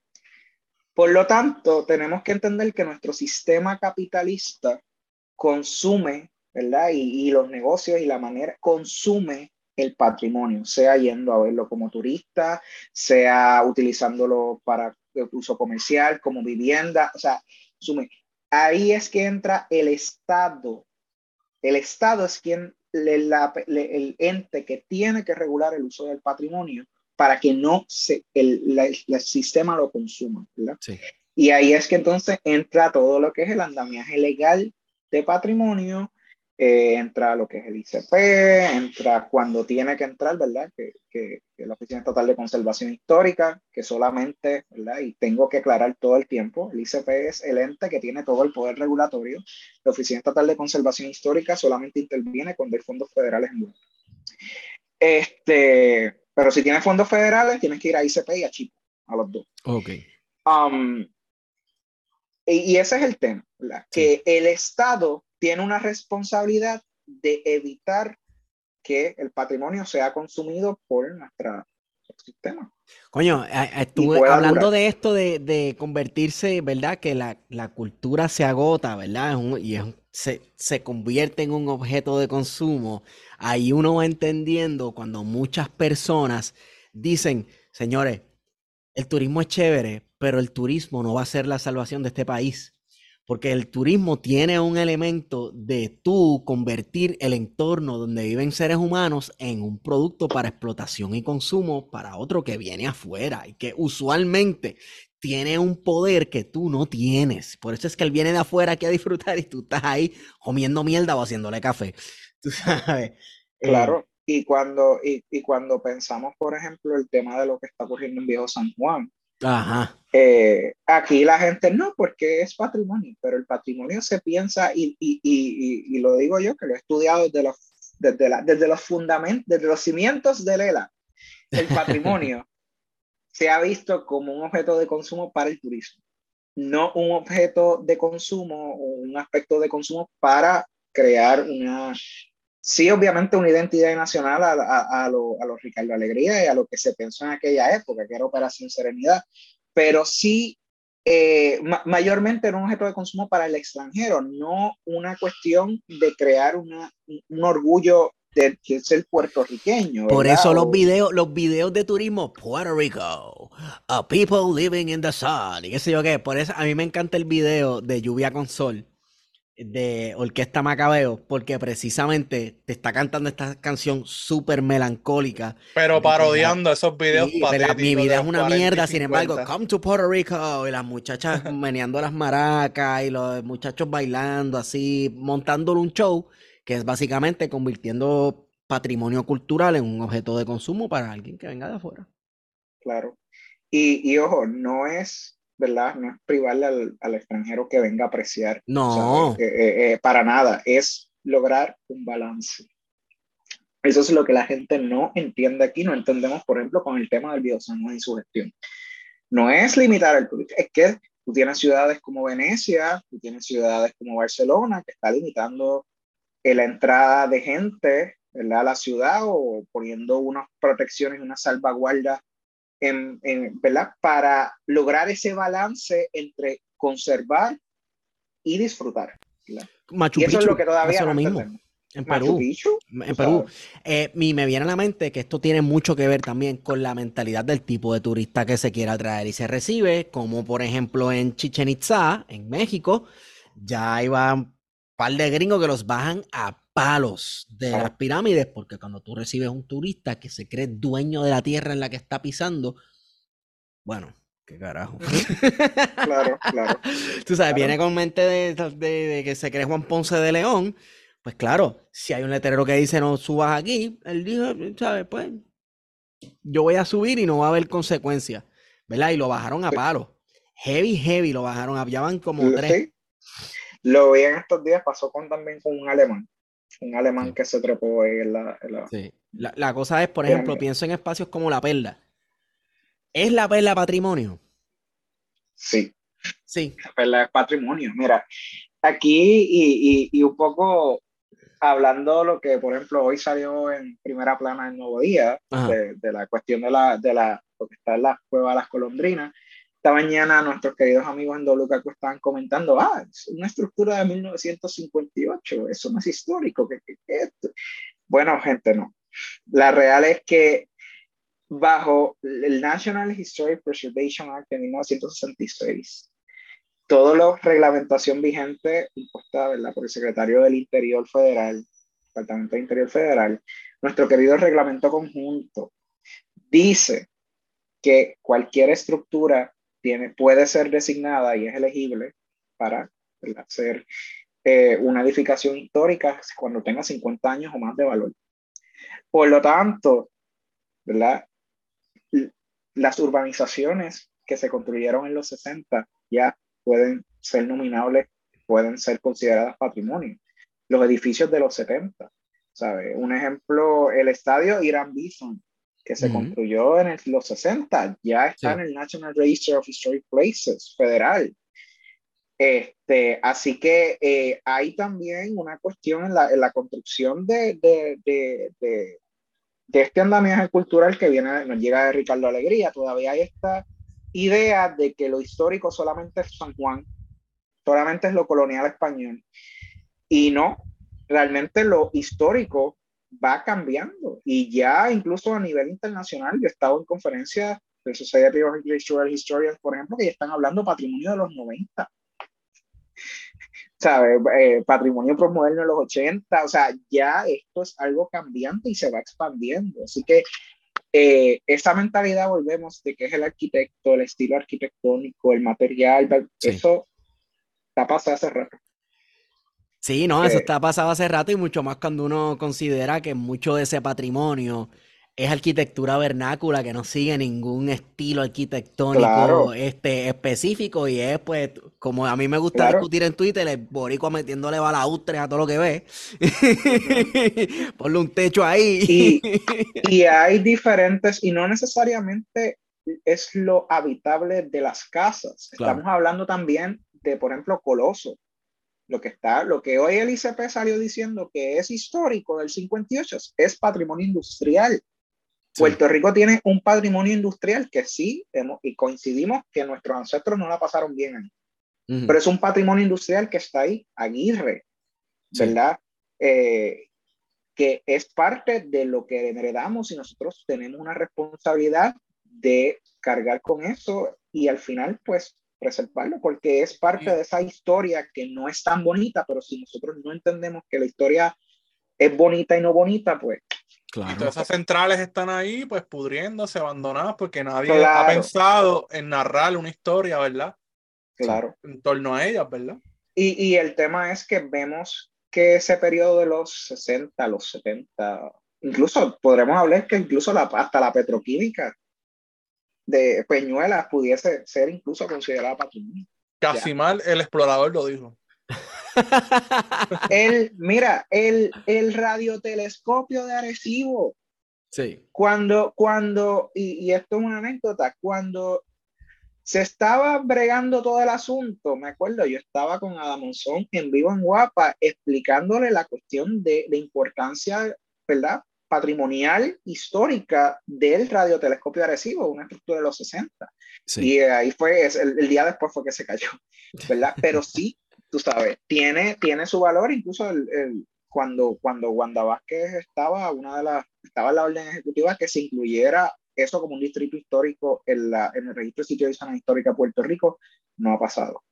Pero había una intención de, de eso porque no solamente es radiotelescopio, hay otras edificaciones eh, en, ¿verdad? que complementan el radiotelescopio y pues también son, son parte, ¿verdad? De, reconocidas como parte de ese patrimonio en esa área. Así que, pues sí, ¿sabe? E, e, es, mucho más extenso la definición que esa definición tradicional que, que pensamos. Héctor, ¿cuántos años van a tener que pasar para que podamos declarar patrimonio la estatua de Cristóbal Colón que hay por allá por Islote? Ay, pues no, bueno, 50 años más, es 50 años más, eso es debatible, incluso hay... Clock is ticking. sí, pero hay cosas, incluso el, las regulaciones, que eso también es algo que se está debatiendo en Estados Unidos, eso de los 50 años o más, ¿por qué?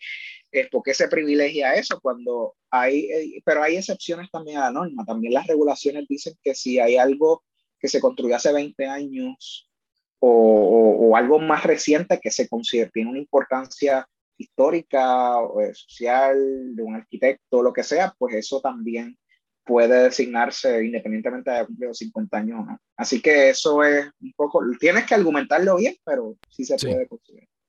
Sí, lo que pasa es, por ejemplo, mi inquietud es que uno va caminando por muchos lugares en Río Piedras, por ejemplo, muchos lugares en, en, en Santurce, y uno ve una serie de edificios que a primera vista se ve que tienen más de 60 años, eh, en un estado, pues, pésimo. Sin embargo, este, pues, son podría todo eso declararse patrimonio, considerarse y protegerlo. Sí, el, el, y esto es un tema que aquí vamos, es, es tricky, porque el tema, sí, Santurce sí podemos, podríamos considerarlo como una zona histórica, ¿sabes? Por ejemplo, tú tienes las más recientes zonas históricas, además de Yauco, que, se, que terminó el proceso el año pasado, eh, es Miramar y Sagrado Corazón. Esas son las otras dos zonas históricas, además de San Juan, Viejo San Juan. Eh, pero sí, y, y, hay un tema también importante que hay que considerar específicamente con el patrimonio del siglo XX. Eh, el siglo XX tiene unas particularidades, específicamente el patrimonio edificado del siglo XX, por sus materiales. sus materiales, eh, por ejemplo, el uso de plástico, viniles, eh, el uso de cosas industriales versus, ¿verdad? Lo que sabemos que antes eran vigas, eran sí. ¿verdad? Era otro tipo de lógica. Estamos ahora hablando de materiales, muchos de ellos experimentales. Los arquitectos en, el siglo XX, los años 50, experimentaban muchísimo con mezclas, con cosas y eh, tratar de replicar eso incluso eh, eh, es, es tricky, ¿sabes? y ese es el gran problema con el patrimonio modernista. El patrimonio moderno, de los años 50 para adelante, es un patrimonio reciente que la gente ve y que la gente dice como que, ay, porque eso es patrimonio. Si yo me acuerdo cuando eso pero es patrimonio. Número uno, esa memoria reciente. Número dos, es el tema de los materiales. Los materiales, muchos de ellos, como eran fabricados en, de manera industrial, tienen una, un lifespan o una, una, vida mucho más corta, ¿verdad? Porque eran materiales experimentales o eran eh, eh, utilizados de X o Y manera que no se sabían muy bien cómo utilizarlo, pero Oye, y que, y que no estaban hechos tal vez para este tipo de clima, ¿sabes? Este, ah, humedad, ese, ese, es otra, ese es otro, ese es otro tema. Y te voy a dar, y esto es bien similar a, por ejemplo, el arte contemporáneo. El arte contemporáneo tiene unos problemas bien similares, ¿verdad? De los artistas, en los medios que utilizan, etcétera. Pero en el caso, por ejemplo, del patrimonio edificado, eh, tenemos, por ejemplo, el hormigón yo lo he estudiado hasta la sociedad y es mi tema favorito porque yo digo que el hormigón ahora es nuestro material vernáculo de construcción. Eh, y el hormigón, para darte un ejemplo, tú buscas eh, los todos los periódicos y publicaciones desde el 1900 hasta los años 70 y todo lo que dice ya era libre de mantenimiento. Eh, era el material milagroso, era el material que, que eh, sostenía ¿verdad? los huracanes. Entonces, ¿qué pasa? a nivel internacional se vendía también así por muchísimo, gran parte del siglo XX. En los años 80 las varillas empezaron a explotar. explotar el encanto, muchacho. Eh, empezaron, a dar, los, empezaron a darse que los edificios estaban deteriorando de una manera tan brutal que ahí de los años 80, estamos hablando hace 40 años, es que se comenzó a estudiar lo que es las reparaciones y lo que es la, la restauración del hormigón como material. Estamos hablando 40 años, son los otros días. Sí, sí, sí. Eh, desde los años 80 para acá. Así que eh, volvemos, como muchos de los materiales que se utilizaban en el patrimonio del siglo XX eh, son experimentales, los arquitectos pues lo usaban más o menos, pues eso también tiene unas particularidades y, y hay tiene unos problemas, problemas que aquí todavía pues no acabamos de, entender. Por eso nuestros edificios brutalistas están todos volados en Canton, varillas explotadas. Eh, sí, Sí, bueno, bueno, sí y no, y también es que, eh, ¿sabes? Le damos, no, no, tampoco damos mantenimiento. O sea, aquí, aquí esa costumbre, antes los edificios, siempre había la costumbre de darle mantenimiento preventivo. Eso aquí se, perdió. O sea, aquí es todo consumo, consumo, consumo. Y, tiene mucho también que ver con la, con la crisis fiscal que hemos vivido en las últimas tres décadas, básicamente Sí, pero no necesariamente, hay prácticas que no necesariamente dependen de la, de la cuestión fiscal. Hay prácticas como tú destapar desagüe para que el techo no se te inunde. Eso son cosas que son sentido común que tú pues, puedes hacer por tu cuenta. Pero esa, ese mindset de tú reparar, darle mantenimiento, preservar, no, eso es, ah, parece daño, vamos a tumbar y vamos a hacer otra nueva. O sea, es un mindset de consumo versus un mindset de darle mantenimiento.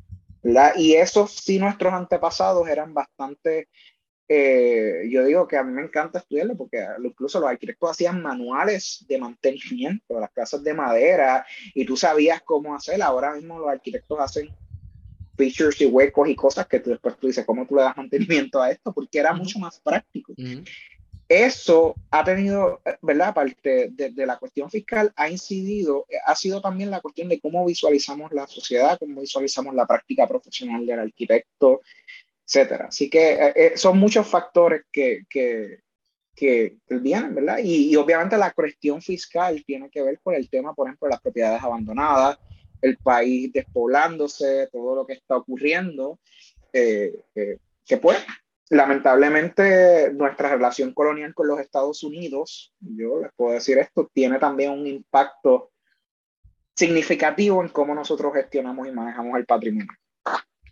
Y eso pues es algo que, que no se discute en Puerto Rico, pero sí yo, yo puedo ¿En, ¿En, qué sentido? ¿En qué sentido? Por ejemplo, danos un ejemplo. Mira, te voy a dar, eh, yo he estudiado esto ya por bastante tiempo.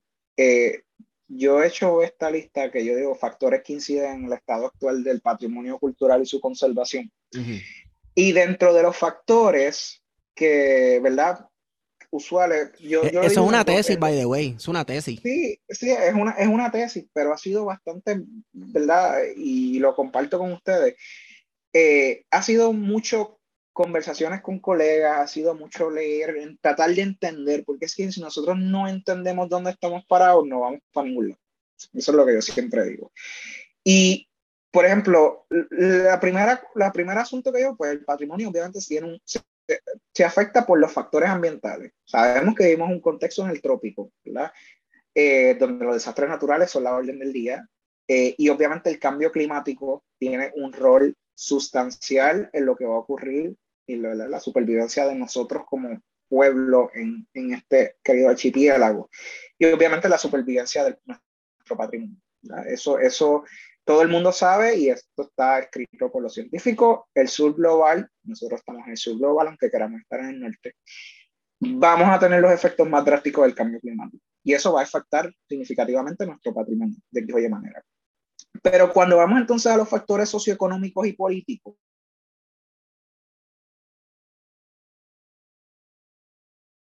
país precario, una colonia, donde hace falta recursos económicos, aunque nos creamos que, que ¿verdad? Bajo, está la bandera, bajo la bandera americana somos millonarios y lo demás que nos rodea son repúblicas bananeras. ¿verdad? Eso es lo que piensa el país. Pero nuestro contexto político, especialmente el coloniaje con los Estados Unidos, número uno, tiene un impacto con lo que es la conciencia y la memoria del puertorriqueño, ¿verdad? De nosotros como nación. Eh, eso tiene un impacto. ¿Qué es lo que conservamos? ¿Por qué lo conservamos? ¿Por qué, olvidamos? ¿Verdad? Este, pues eso aquí, pues vivimos en un espacio donde todo eso está todo el tiempo en pugna, ¿verdad? Y, está, y, eso tiene un impacto en el patrimonio. Eh, ser un país, un pueblo colonizado. También la cuestión de nuestro mindset, y, y yo digo, y ojo, yo estudié en la escuela americana, de, conservación. Pero realmente los norteamericanos son, tienen unos fracasos rotundos en la manera en que gestionan y conservan su patrimonio. Comparado, por ejemplo, como Europa, ¿verdad? donde nace la profesión. Y, por ejemplo, eh, Latinoamérica, eh, México, etc. Pero, ¿por qué específicamente Estados Unidos tiene sus fracasos enormes? Porque, pues, el capitalismo y la propiedad privada eh, eh, es, es un factor fundamental, por ejemplo, a que, por ejemplo, en Italia, si tú derribas un edificio vas preso de por vida, versus en Estados Unidos, si tú derribas un edificio, una multa, porque es que el dueño de la propiedad, ¿verdad? Eh, tiene el último, el último seis, ¿verdad? Sí, el, el, el valor más importante, el valor más importante por encima de la memoria, por encima del valor que eso pueda tener para una cultura, para una sociedad, para un pueblo, ¿verdad? Para la identidad de la gente, ¿sabes? Es la propiedad privada. Eso va por encima de todo eso. Exactamente. Y nosotros, por nuestra relación con los Estados Unidos, estamos atados a esa eso ¿Tú crees que eso se ha importado aquí? Claro que sí, porque todas nuestras leyes estatales sobre patrimonio, por ejemplo, responden a eso. A la, nuestra constitución de responde la Constitución Federal. ¿verdad? Versus si tú tienes otros espacios, ¿verdad? Otros países, México, por ejemplo, donde el patrimonio está por encima de la, de la propiedad privada. Uh y eso, volvemos, tiene un impacto en cómo nosotros manejamos nuestros recursos, cómo los visualizamos. Y, y con, la mental, con la mentalidad de, tú sabes, sociedad colectiva, la cuestión colectiva, ¿verdad? Esto es de todos nosotros, esto es bueno para todos nosotros. Y la propiedad privada, pues no, o sea, esto es mío, esto es mío. si, si, yo quiero tumbar algo de 5.000 años, lo tumbo con dinamita porque este es mi patio. Claro, claro. Y sí hay unas regulaciones, ¿verdad? Y hay unas leyes, hay unas cosas, pero eh, no son, a mí me parece que no son, generalmente volvemos, nuestro sistema político es quien paga, es quien, quien, quien al final se sale con la suya, ¿verdad? el, el, el, inversionismo en Estados Unidos y en Puerto Rico es un problema real y las reales ocurre en todos lados, ocurre todo el tiempo aquí, eh, en el ICP, ¿verdad? Este, eh, cómo los desarrolladores tienen un pool realmente político, económico para ir a donde el web y, y pues que, que, pasen cosas milagrosas o simplemente no hay, ¿verdad? Y, y ojo, lo estamos viendo con los recursos naturales. Ese, ese, es el mismo tema, ¿verdad? Cómo lo privado, la lógica de lo privado y se privilegia versus lo, lo, colectivo. Sí que eso es parte de por qué nosotros estamos, ¿verdad? El coloniaje incide en la manera en que nosotros miramos y gestamos el patrimonio. También el otro asunto es la ambición de progreso, que nosotros pues vemos el progreso son lo no nuevo, lo que consumir. Nosotros pensamos como parte, como si fuéramos este país grande, cuando realmente nuestros recursos son mucho más limitados que Florida, Texas, Nueva Así York es. o Utah. Así que eso, eso de consumo, de tener lo nuevo eh, y demoler, ¿verdad? Vamos a demoler porque esa casita de madera es, lo demoler, no, porque hay que, es progreso. Turismo es progreso. Lo que hacemos es que la alcaldía antigua, que tiene casi 100 años, la tumbamos y hacemos una mole de cemento que es un centro de servicios integrados del municipio, feísimo, que a los tres años va a tener, va a estar despintado con las varillas explotadas y uno de los generadores del aire dañado, así que todo va a coger hongo allá adentro. Ese, claro. esa es, eso es la historia de todos los municipios de Puerto Rico. De todos los municipios de Puerto Rico, papi. Claro. Y la convertimos en juntas de inscripción. Wow. Ajá, la biblioteca la convertimos en la junta de inscripción. ¿Quién convirtió claro una sí. biblioteca en una junta de inscripción, por favor? Cabrón, enutuado lo que hemos estado hablando. Ah, ya lo ¿verdad? Tú llegaste ahora a fuego, Bonnie. el, el, el otro tema también que yo quiero, yo quiero traer y me parece importante es también la cuestión de las relaciones internacionales. Nosotros como colonia, ¿verdad? No tiene acceso a los espacios internacionales donde se trabaja el tema de la cultura, por ejemplo, la UNESCO, eh, el Consejo Internacional de Monumentos y Sitios, el Consejo Internacional de Museos, el Consejo Internacional de Archivos. Todos estos espacios donde los distintos países comparten conocimiento, expertise, donde hay intercambios culturales, etcétera, todo eso nosotros no lo tenemos. Porque, y si nosotros queremos accesar a esos espacios, tiene que ser por a través de las instituciones norteamericanas, entiéndase, por ejemplo, yo que soy miembro del Consejo Internacional de Monumentos y Sitios, tengo que acceder por el Comité Nacional de los Estados Unidos. Para yo pertenecer a un comité científico internacional, por ejemplo, yo pertenezco al Comité Científico Internacional de Educación y el de Patrimonio del Siglo XX del Consejo Internacional de Monumentos y Sitios. Pero para yo accesar a esos profesionales y compartir con ellos, yo tengo que acceder por ahí. Y obviamente en esos espacios se comparten experiencias, se comparten eh, recursos, se comparten técnicas, ¿verdad? De cómo gestionar y cómo eh, trabajar el patrimonio. Y nosotros estamos completamente limitados a eso. Es que el tener acceso, acceso, a través de los Estados Unidos automáticamente eh, representa un desfase, porque ya hemos discutido aquí que los valores no son los mismos. Eso número uno. Y número dos, el otro tema que, que siempre a mí me gusta, eh, el, el, el, tema que a mí me gusta también eh, puntualizar, es que, que nos, si no tenemos acceso a esos espacios a nivel internacional, que nos puedan ayudar a desarrollar lo que le llaman en inglés capacity building o un expertise sobre la gestión y la conservación del patrimonio, ¿a dónde nos queda? Mirar a Estados Unidos. Pero ¿cuál es el problema que tenemos con mirar a Estados Unidos? Número uno, la barrera lingüística. Toda la información técnica sobre patrimonio y conservación está en inglés. Eso, una, eso ya de por sí es un problema. Lo otro es que está puntualizado bajo un contexto socioeconómico distinto, donde hay recursos ilimitados, donde hay otros climas, ¿verdad? Y otro contexto cultural completamente distinto al de nosotros. Así que todo ese acceso a expertise que nosotros tenemos especialmente, y te puedo decir después del huracán María. Pues el huracán María, aquí hubo delegación de UNESCO y de ICOMOS que se voluntarizaron para venir a ayudar a Puerto Rico a trabajar con temas de patrimonio y qué sé yo. Eso quedó en oídos sordos del Comité de Estados Unidos del Consejo Internacional de Monumentos y Sitios. Oídos sordos, porque para Estados Unidos, obviamente, ellos, pues, eh, yo no voy a abundar sobre eso, pero realmente nosotros no somos una prioridad dentro de US eh, y eso, volvemos, para accesar a esa, a esa comunidad internacional, pues tenemos unos, unos problemas. Y para acceder al expertise norteamericano, pues tenemos otros problemas, ¿verdad? Y todo eso que estamos hablando de nuestro contexto político, del acceso a expertise y, experiencias, también nos hace que nosotros tengamos una falta de oportunidades educativas. En Puerto Rico no tenemos programas formales, por ejemplo, en conservación del arte, conservación de edificaciones hay uno, pero todavía está empezando, no tenemos los recursos completos para, ¿verdad?, proveer, para correr un programa como Dios manda.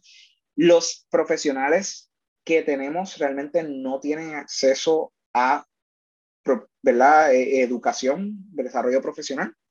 Muchos arquitectos, arqueólogos, incluso archiveros, los que trabajan con el patrimonio en el día a día, muchas veces depende de quién venga para acá o lo que sea, pero no hay una infraestructura de que pueda ir a, entender y estar actualizado en todos los temas. Así que eso es, no hay oportunidades de desarrollo profesional, ¿sabes? ese es el tema. Y el otro asunto también, y sorry por los historiadores y los arqueólogos, pero el tema es que no hay investigaciones. Eh, al no haber esa infraestructura académica, educativa, o ese acceso a ese expertise, ese conocimiento que está fuera de Puerto Rico, no hay investigaciones más allá desde los ojos de la historiografía o de la arqueología sobre patrimonio. It is what it is. O sea, aquí no se estudia sobre las tecnologías, las técnicas, los materiales, eh, la gestión, ¿verdad? Es bien limitado lo que existe en Puerto Rico, ¿verdad? Todo se estudia desde las ópticas que ya mencionamos a, eh, eh, que ya acabo de mencionar, que obviamente eso era lo que Ricardo Alegría desde el ICP privilegiaba y, se comenzó, ¿verdad? Em, y todo esto incide que al final y al cabo nosotros no tengamos eh, personal diestro, por ejemplo, en Puerto Rico, conservadores, restauradores del arte. Te puedo decir que hay como, como 10 personas de 3.5, 3.2 millones de personas. Eh, arquitectos restauradores hay como 8, 9, tú sabes. Eso incide que no tengamos un personal diestro para cuando lleguen los desastres naturales o cuando ocurra gente que entienda que le pueda meter mano. Número uno. Número dos, que no haya acceso a servicios técnicos.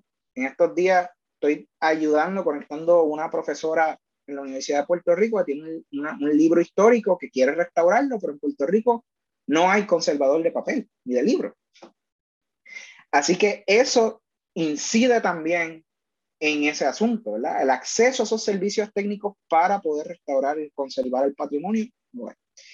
Y lo otro es que también la falta de conocimiento entre profesionales existentes y el público sobre las formas que se tiene que gestionar y manejar el patrimonio.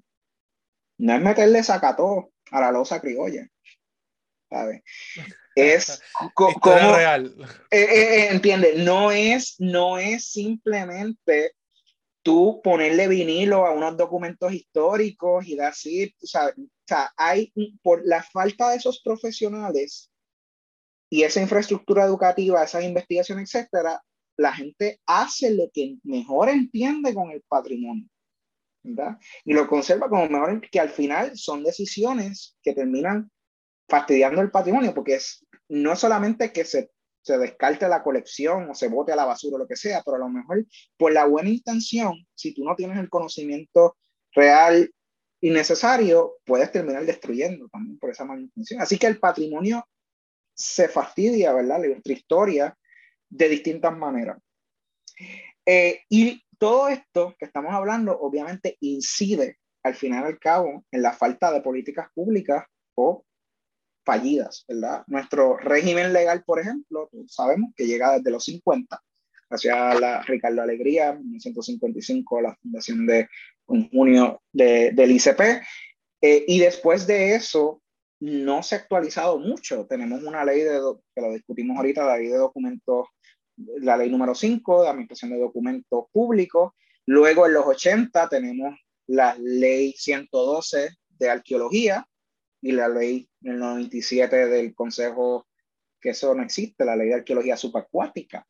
¿verdad? Y luego de eso, más nada, no, no, no hay mucho más. Así que nuestro régimen legal para la salvaguardia y protección del patrimonio no está actualizado, la real.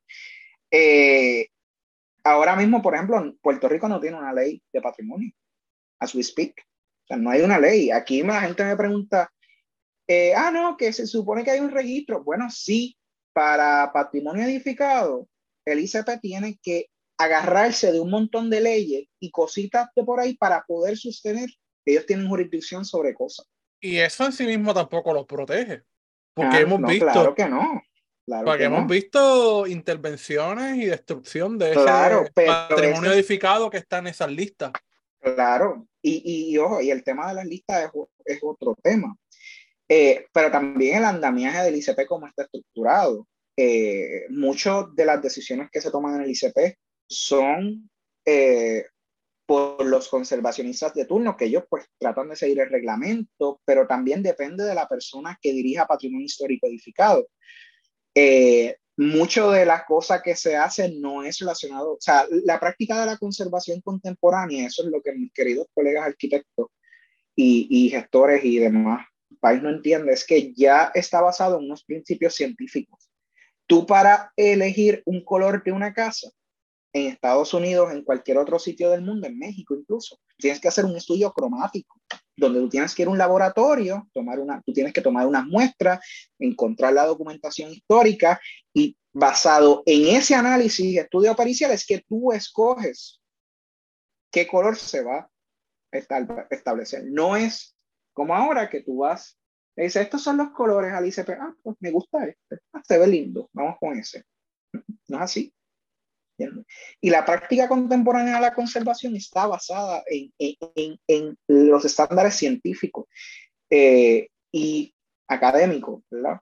Mucho, por ejemplo, a mí me sorprende que yo cuando trabajo, y esto es base, para tú hacer una intervención, sea en un objeto, en un museo, una obra de arte o un edificio, tú tienes que seguir unos pasos.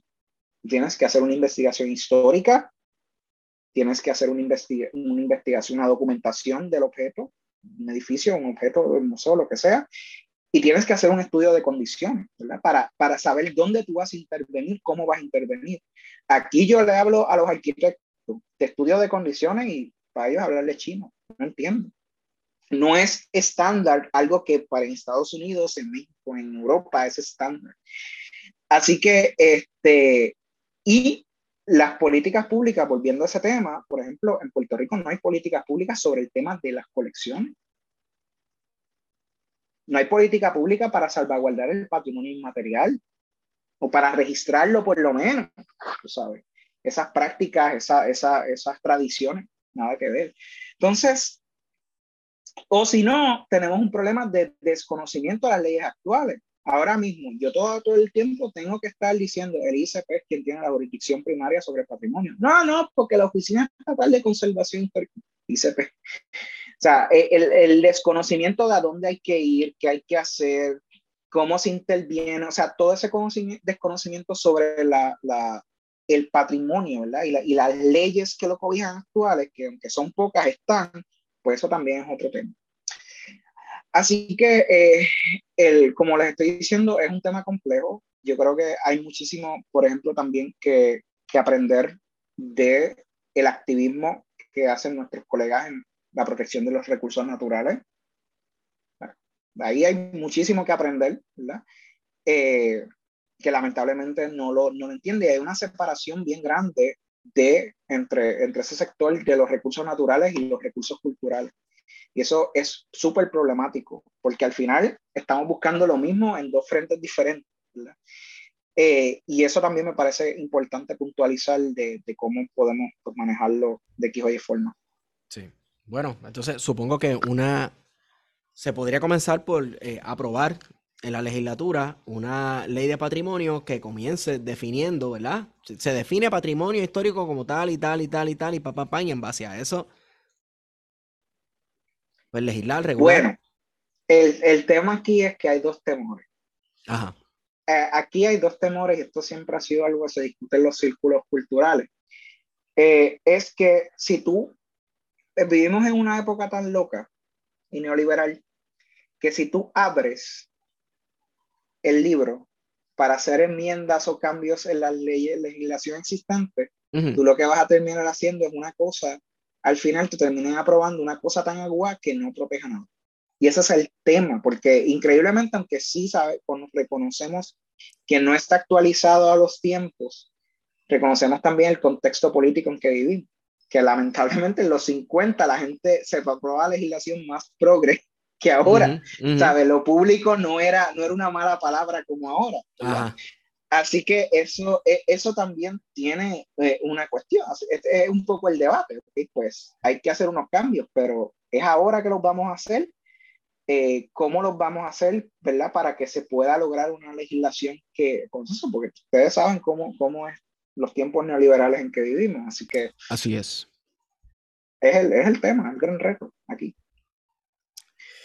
Eh, bueno, eh, Guario, acabamos esta nota al calce tan deprimente como... yo, creo que... yo creo que ha sido una buena conversación. Este, bueno, pero hay esperanza, o sea, vamos. Bueno. ¿Qué, va a ser el centro de, de, conservación y restauración? Bueno, eh, ¿verdad? Para hablarles rapidito un poco de, de, lo que estamos trabajando. El CENCOR es una institución privada sin fines de lucro. Nosotros, eh, pues básicamente, trabajamos todo lo que es el tema del patrimonio cultural. Todo los ámbitos edificios, estructuras, hasta colecciones, obras de arte. Y, y, prácticamente nuestra existencia responde precisamente a esa necesidad, todo esto que hemos hablado hoy.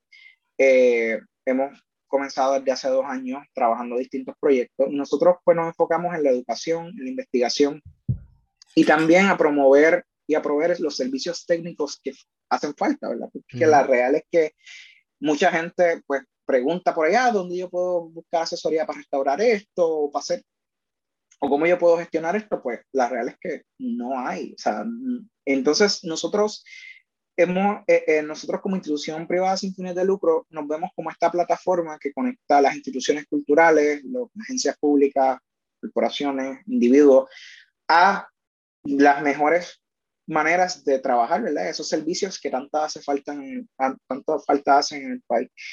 Este, ahora mismo, dentro de los proyectos que vamos a empezar a trabajar ahora, nosotros, uno de los proyectos que vamos a trabajar es el, uh, un programa para preservación de documentos, eh, libros, eh, documentos, eh, materiales fotográficos, en colaboración con el Conservation Center for Arts and Historic Artifacts en Filadelfia. Son nuestros colegas eh, y ellos son una, una, institución como nosotros, pero ellos están especializados en el tema completamente de papel, libros y fotografía.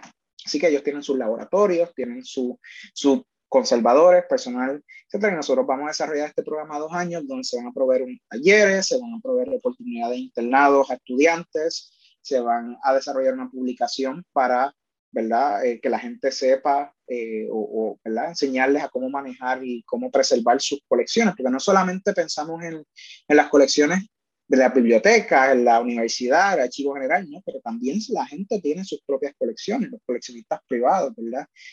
Eh, y eso es un tema que también queremos abordar. Nosotros estamos haciendo ahora mismo alianzas con distintas entidades que queremos impactar.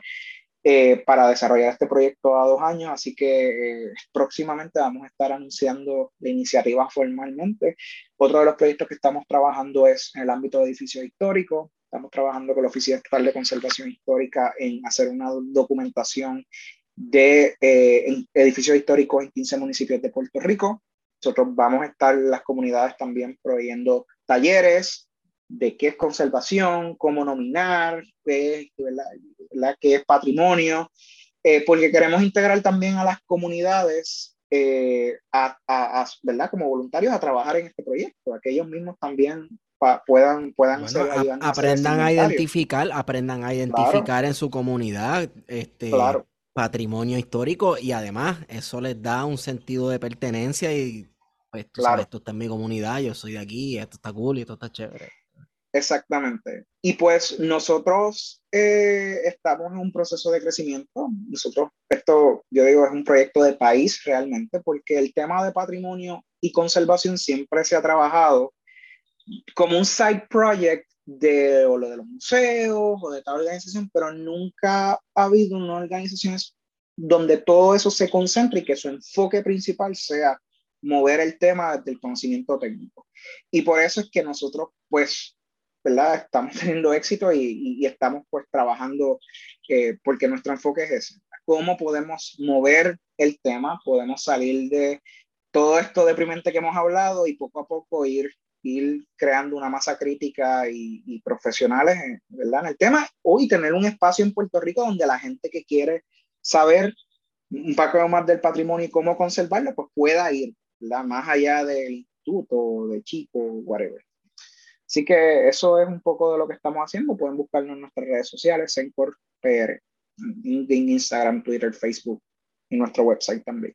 Así que estamos a las órdenes. Gracias por estar con nosotros, Héctor. Gracias Silmarí, Silmarí, este, ¿dónde la gente puede leer más información, buscar las redes de la Sociedad de Bibliotecarios y sobre estos proyectos de biblioteca? Y pues también este, nosotros tenemos todas las redes sociales y nos pueden buscar con, como SBPR1961.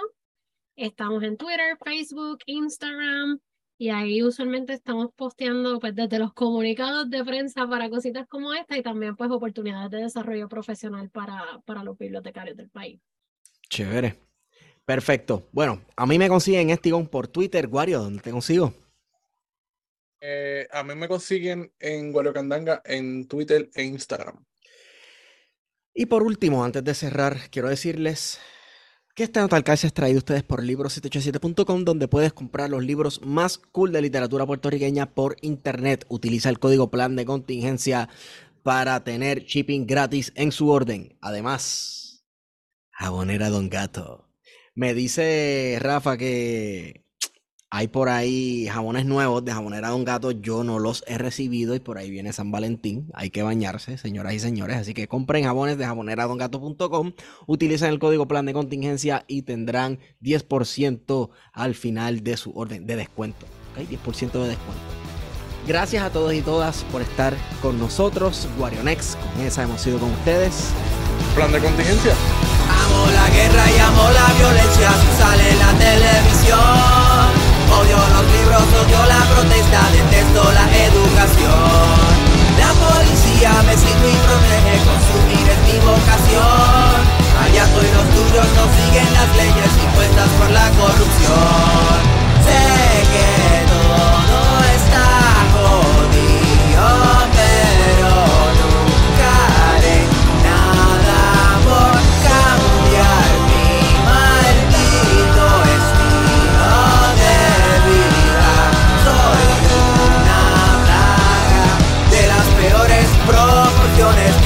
Bicho los demás. Amo los ricos y ser como ellos aunque sea apariencia nada más. La policía me sirve y protege, consumir es mi vocación.